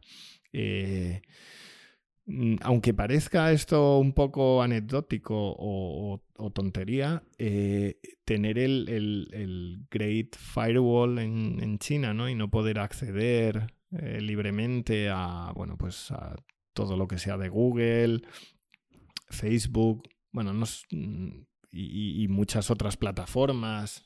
Y bueno, y por supuesto también información, pero eh, hace que a veces el trabajo sea un poco más difícil, ¿no? Bueno, es cierto que se utilizan VPNs, pero eh, complicado, ¿no? Y, es, eso no pasa en Vietnam, por ejemplo, igual que muchas otras cosas que tienen unos niveles de, apertura mayor. Em, por ejemplo, el, PIB, el consumo también, eh, que en China mm, es, mucho menor. No sé si está incluso el 40% o algo así. En Vietnam sí que está en torno al 60%. Es cierto que es consumo básico, pero a medida que la gente aumente la renta, pues eh, va a pasar un poco como en China, que va a demandar otro tipo de productos. De hecho, pues tienen ya muchas plataformas de comercio electrónico. Bueno, eh, en general muy bien. O sea, de, los países de Asia yo creo que tiene un posicionamiento es muy bueno. ¿Y qué opinas de Tailandia, por ejemplo? Que... Pues Tailandia, bueno, saldrán los datos de PMI eh, este próximo lunes eh, de manufacturas, pero el anterior ya fue bastante significativo porque salió el nivel histórico más alto de la serie. Entonces, es otro ejemplo de que efectivamente en manufacturas se están viendo eh, bastante favorecidos aunque Tailandia yo diría que es un país, bueno, pues más orientado a los servicios, ¿no? Servicios turísticos, con la reapertura, bueno, pues eh, mm, pues yo creo que le está favoreciendo y yo espero irme dentro de un par de meses. Así que, es que he estado varias veces. Sí, parece ser que es como el típico destino turístico, o sea, ya ha cogido esa fama de que se puede vivir eh, con, una buena calidad de vida y, y, unos precios bajos, o sea, se ha convertido un poco como un destino turístico europeo, por ejemplo, ¿no? América. Y el otro día sacaban, sí, lo de los visados, ¿no? Para los nómadas digitales y demás. Eh, y, es muy interesante. Y luego para la gente que se jubila también había...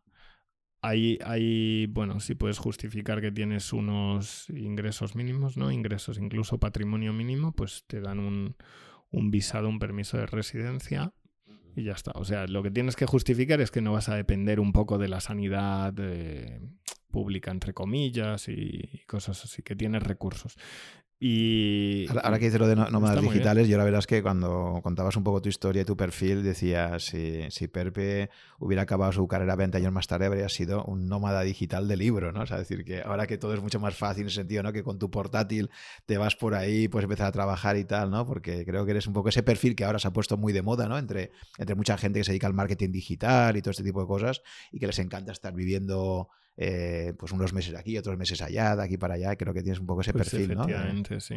Y, es muy positivo, vamos, que quien lo pueda hacer yo, yo le animo.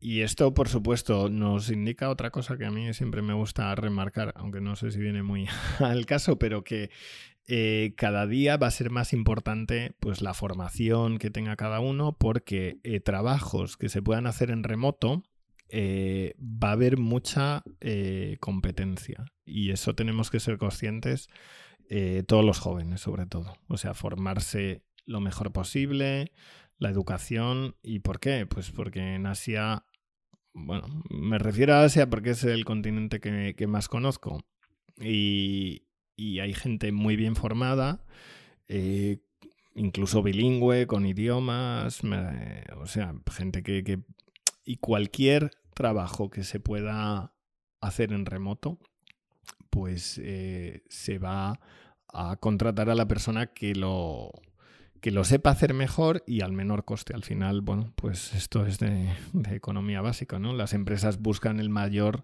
beneficio y, por supuesto, tener los los menores costes posibles. Y, va a haber mucha competitividad en muchos sectores, con lo cual es, importantísimo, ya te digo, y la gente cada vez eh, tiene más formación, incluso en idiomas. Bueno, pues eh, el español también en China eh, cada vez lo estudia más gente y, en muchos otros países y tienes gente que habla muy bien. Bueno, yo conozco a chinos que hablan español perfecto. Bueno, vosotros tenéis aquí casos y y como digo, es, es, es muy positivo y también mm, no negativo, pero que, como se dice, hay que ponerse mucho las pilas porque la gente joven pues tendrá que estar muy bien formada porque ahora eh, tus competidores no son tus compañeros de clase o tus compañeros de las mismas carreras que hubiera en otras provincias, porque en un mundo global si vas a trabajar en remoto, tus competidores van a ser globales. O sea, gente que esté en Taiwán, que esté en China, que esté en Vietnam y que haga eh, lo mismo que tú eh, a un coste mucho menor porque, bueno, pues eh, los niveles de vida en estos países obviamente no son los que tenemos aquí, bueno, también en términos impositivos y demás.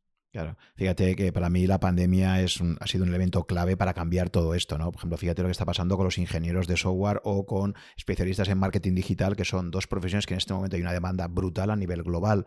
¿Qué está ocurriendo? Eh, aquí mismo en Valencia lo estamos viendo y sufriendo de alguna forma. Es decir, que un ingeniero de software que antes trabajaba en el entorno eh, que no quería irse de Valencia y trabajaba en este entorno, tenía X ofertas laborales. Es que hoy en día una empresa norteamericana eh, a raíz de todo lo que ha supuesto la pandemia, tener que teletrabajar sí o sí, ahora saca una oferta laboral con salarios de Nueva, de Nueva York o de San Francisco y puede estar contratando a un ingeniero español perfectamente o a uno europeo. Entonces, esto lo está cambiando absolutamente todo. O sea, ha habido una inflación de, salarios. Eh, o sea, yo creo que la pandemia ha acelerado muchas tendencias que estaban ahí como potenciales y, que, y, que, se han disparado, ¿no? Sí, eso es eso está claro, sí. Hay, hay muchas cosas que sabíamos que iban a pasar, pero de alguna manera más moderada o más controlada, entre comillas, a lo largo del tiempo, pero sí que se han acelerado y en cuestión de dos años pues hemos visto estos cambios y, y hay que aceptarlos, ¿no? Es lo que comentaba antes. Los cambios hay que adaptarse porque van a pasar sí o sí. Entonces, cuando antes lo interiorices, pues eh, mucho mejor será. Esto pasó antes con los inversores. Antes para poder invertir tenías que estar al lado de, de la bolsa de Nueva York o de Londres o de Madrid. Hoy en día ya uno con su portátil invierte y opera desde cualquier lugar y la gente se va a vivir a, la costa del sol, a un lugar eh, donde hace buen tiempo y haces lo mismo que hacías antes teniendo que estar ahí en un lluvioso Londres o un frío Nueva York, ¿no? Y, y un poco aquí pasa lo mismo. Y bueno, pues ya para final, Perpe, si te parece, como siempre, la sección de libros, que sabes que me gusta siempre. Ya has dicho antes uno, has comentado uno, pero para finalizar, eh, te preguntaría por dos tipos de libros. Por un lado, libros que a ti para invertir te parecen eh, muy interesantes, que crees que pueden ayudar a una buena, a una buena formación para, un inversor a largo plazo. En primer lugar, eh, en este tipo de libros, ¿cuál, cuál recomendarías? ¿Alguno? Pues a ver, mm, yo es que hago mucho análisis técnico también. O sea, entiendo que eh, aquí, o bueno, cuando se habla de la inversión es más de, del fundamental. Es cierto que son, eh, bueno, pues eh, de alguna manera complementarios, ¿no? Pero yo sí que animaría o rompo un poco una lanza ahí por el análisis técnico. Y creo que es el de Murphy, John J. Murphy si mal no recuerdo ahora, em, que bueno, pues se ha dedicado mucho al, al análisis técnico y no recuerdo el, nombre, eh, pero bueno, es, Lo buscaremos y lo pondremos en las notas del episodio, sí.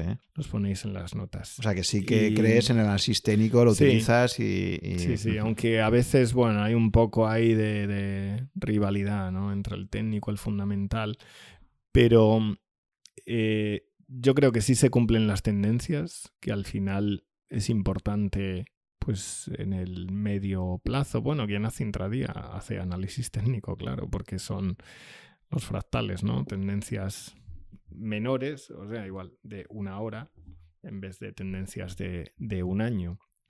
O, megatendencias, ¿no? De 10 años. Y, es interesante. Eh, ¿Y por qué? Pues también eh, es más práctico. Cuando yo sigo eh, tantos índices, lo que sigo son índices en, su mayoría, no empresas.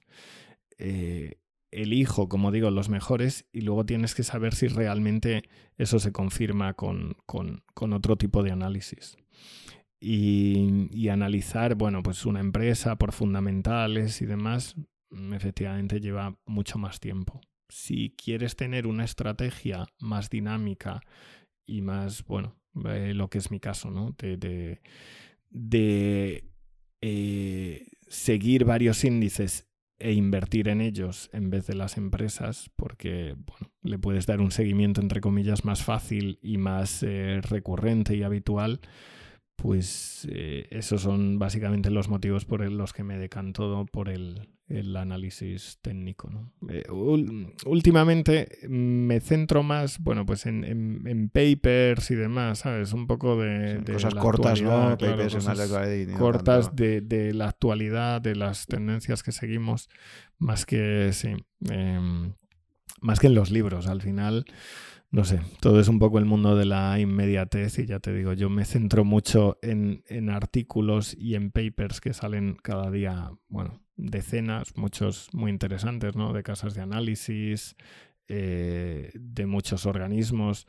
Pues por ejemplo eso, vamos, ahí sí que recomendaría también leer, aunque a veces, bueno, pues las estimaciones siempre son de aquella manera, pero bueno, todo lo que publica el Banco Mundial, el Banco Asiático de Desarrollo, el FMI, que es que son las cosas que leo al final, al cabo del día. Sí, eso... estadísticas oficiales fundamentalmente, ¿no?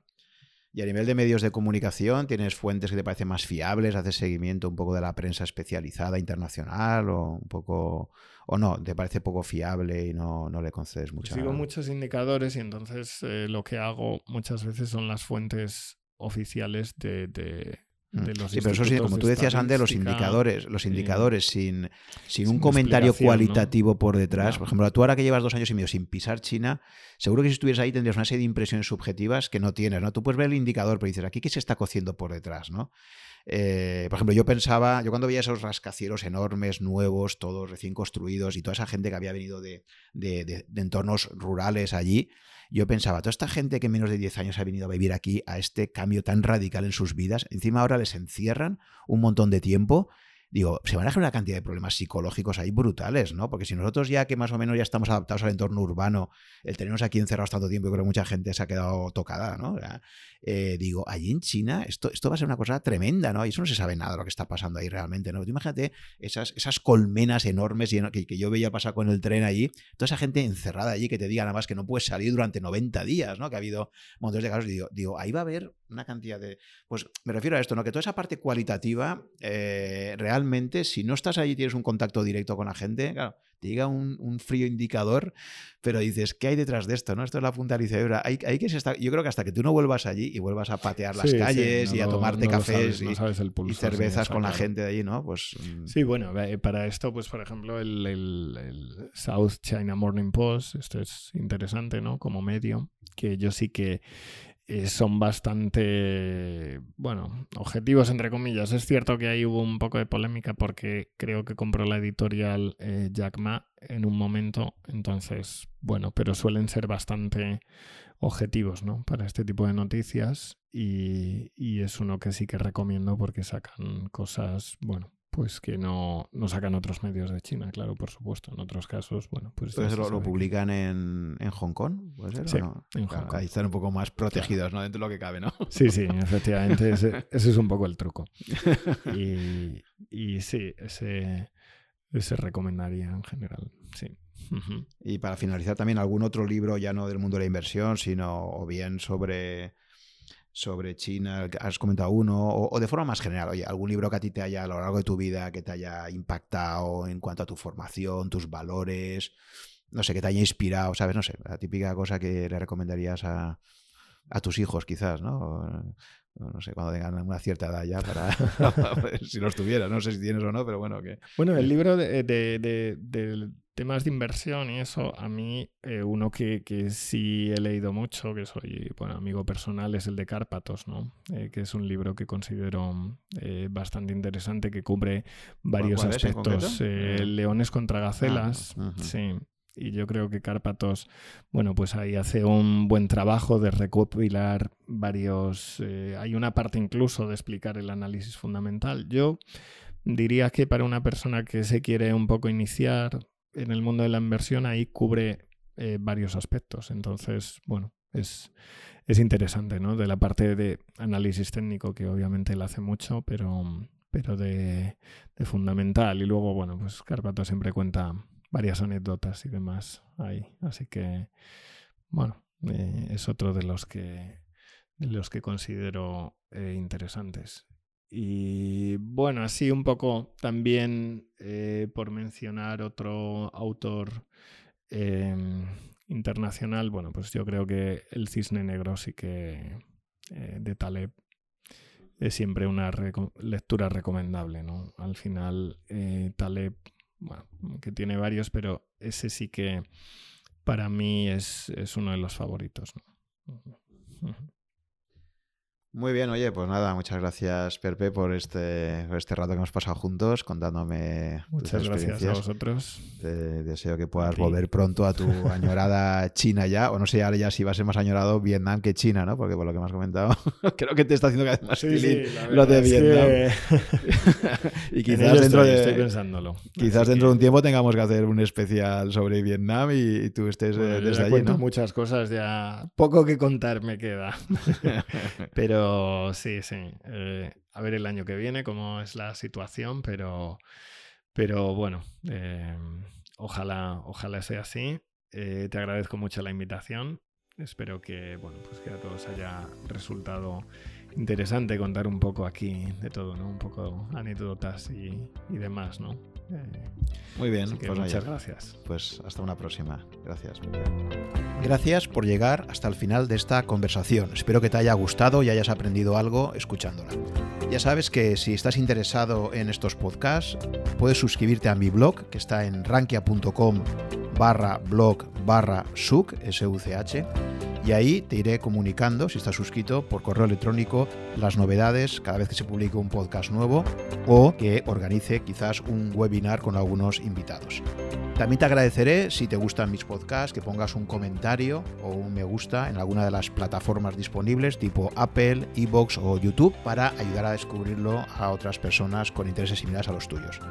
Muchas gracias por tu fidelidad, si me sigues desde hace algún tiempo y si me acabas de descubrir, espero que te resulte interesante y que puedas escuchar algunos episodios más.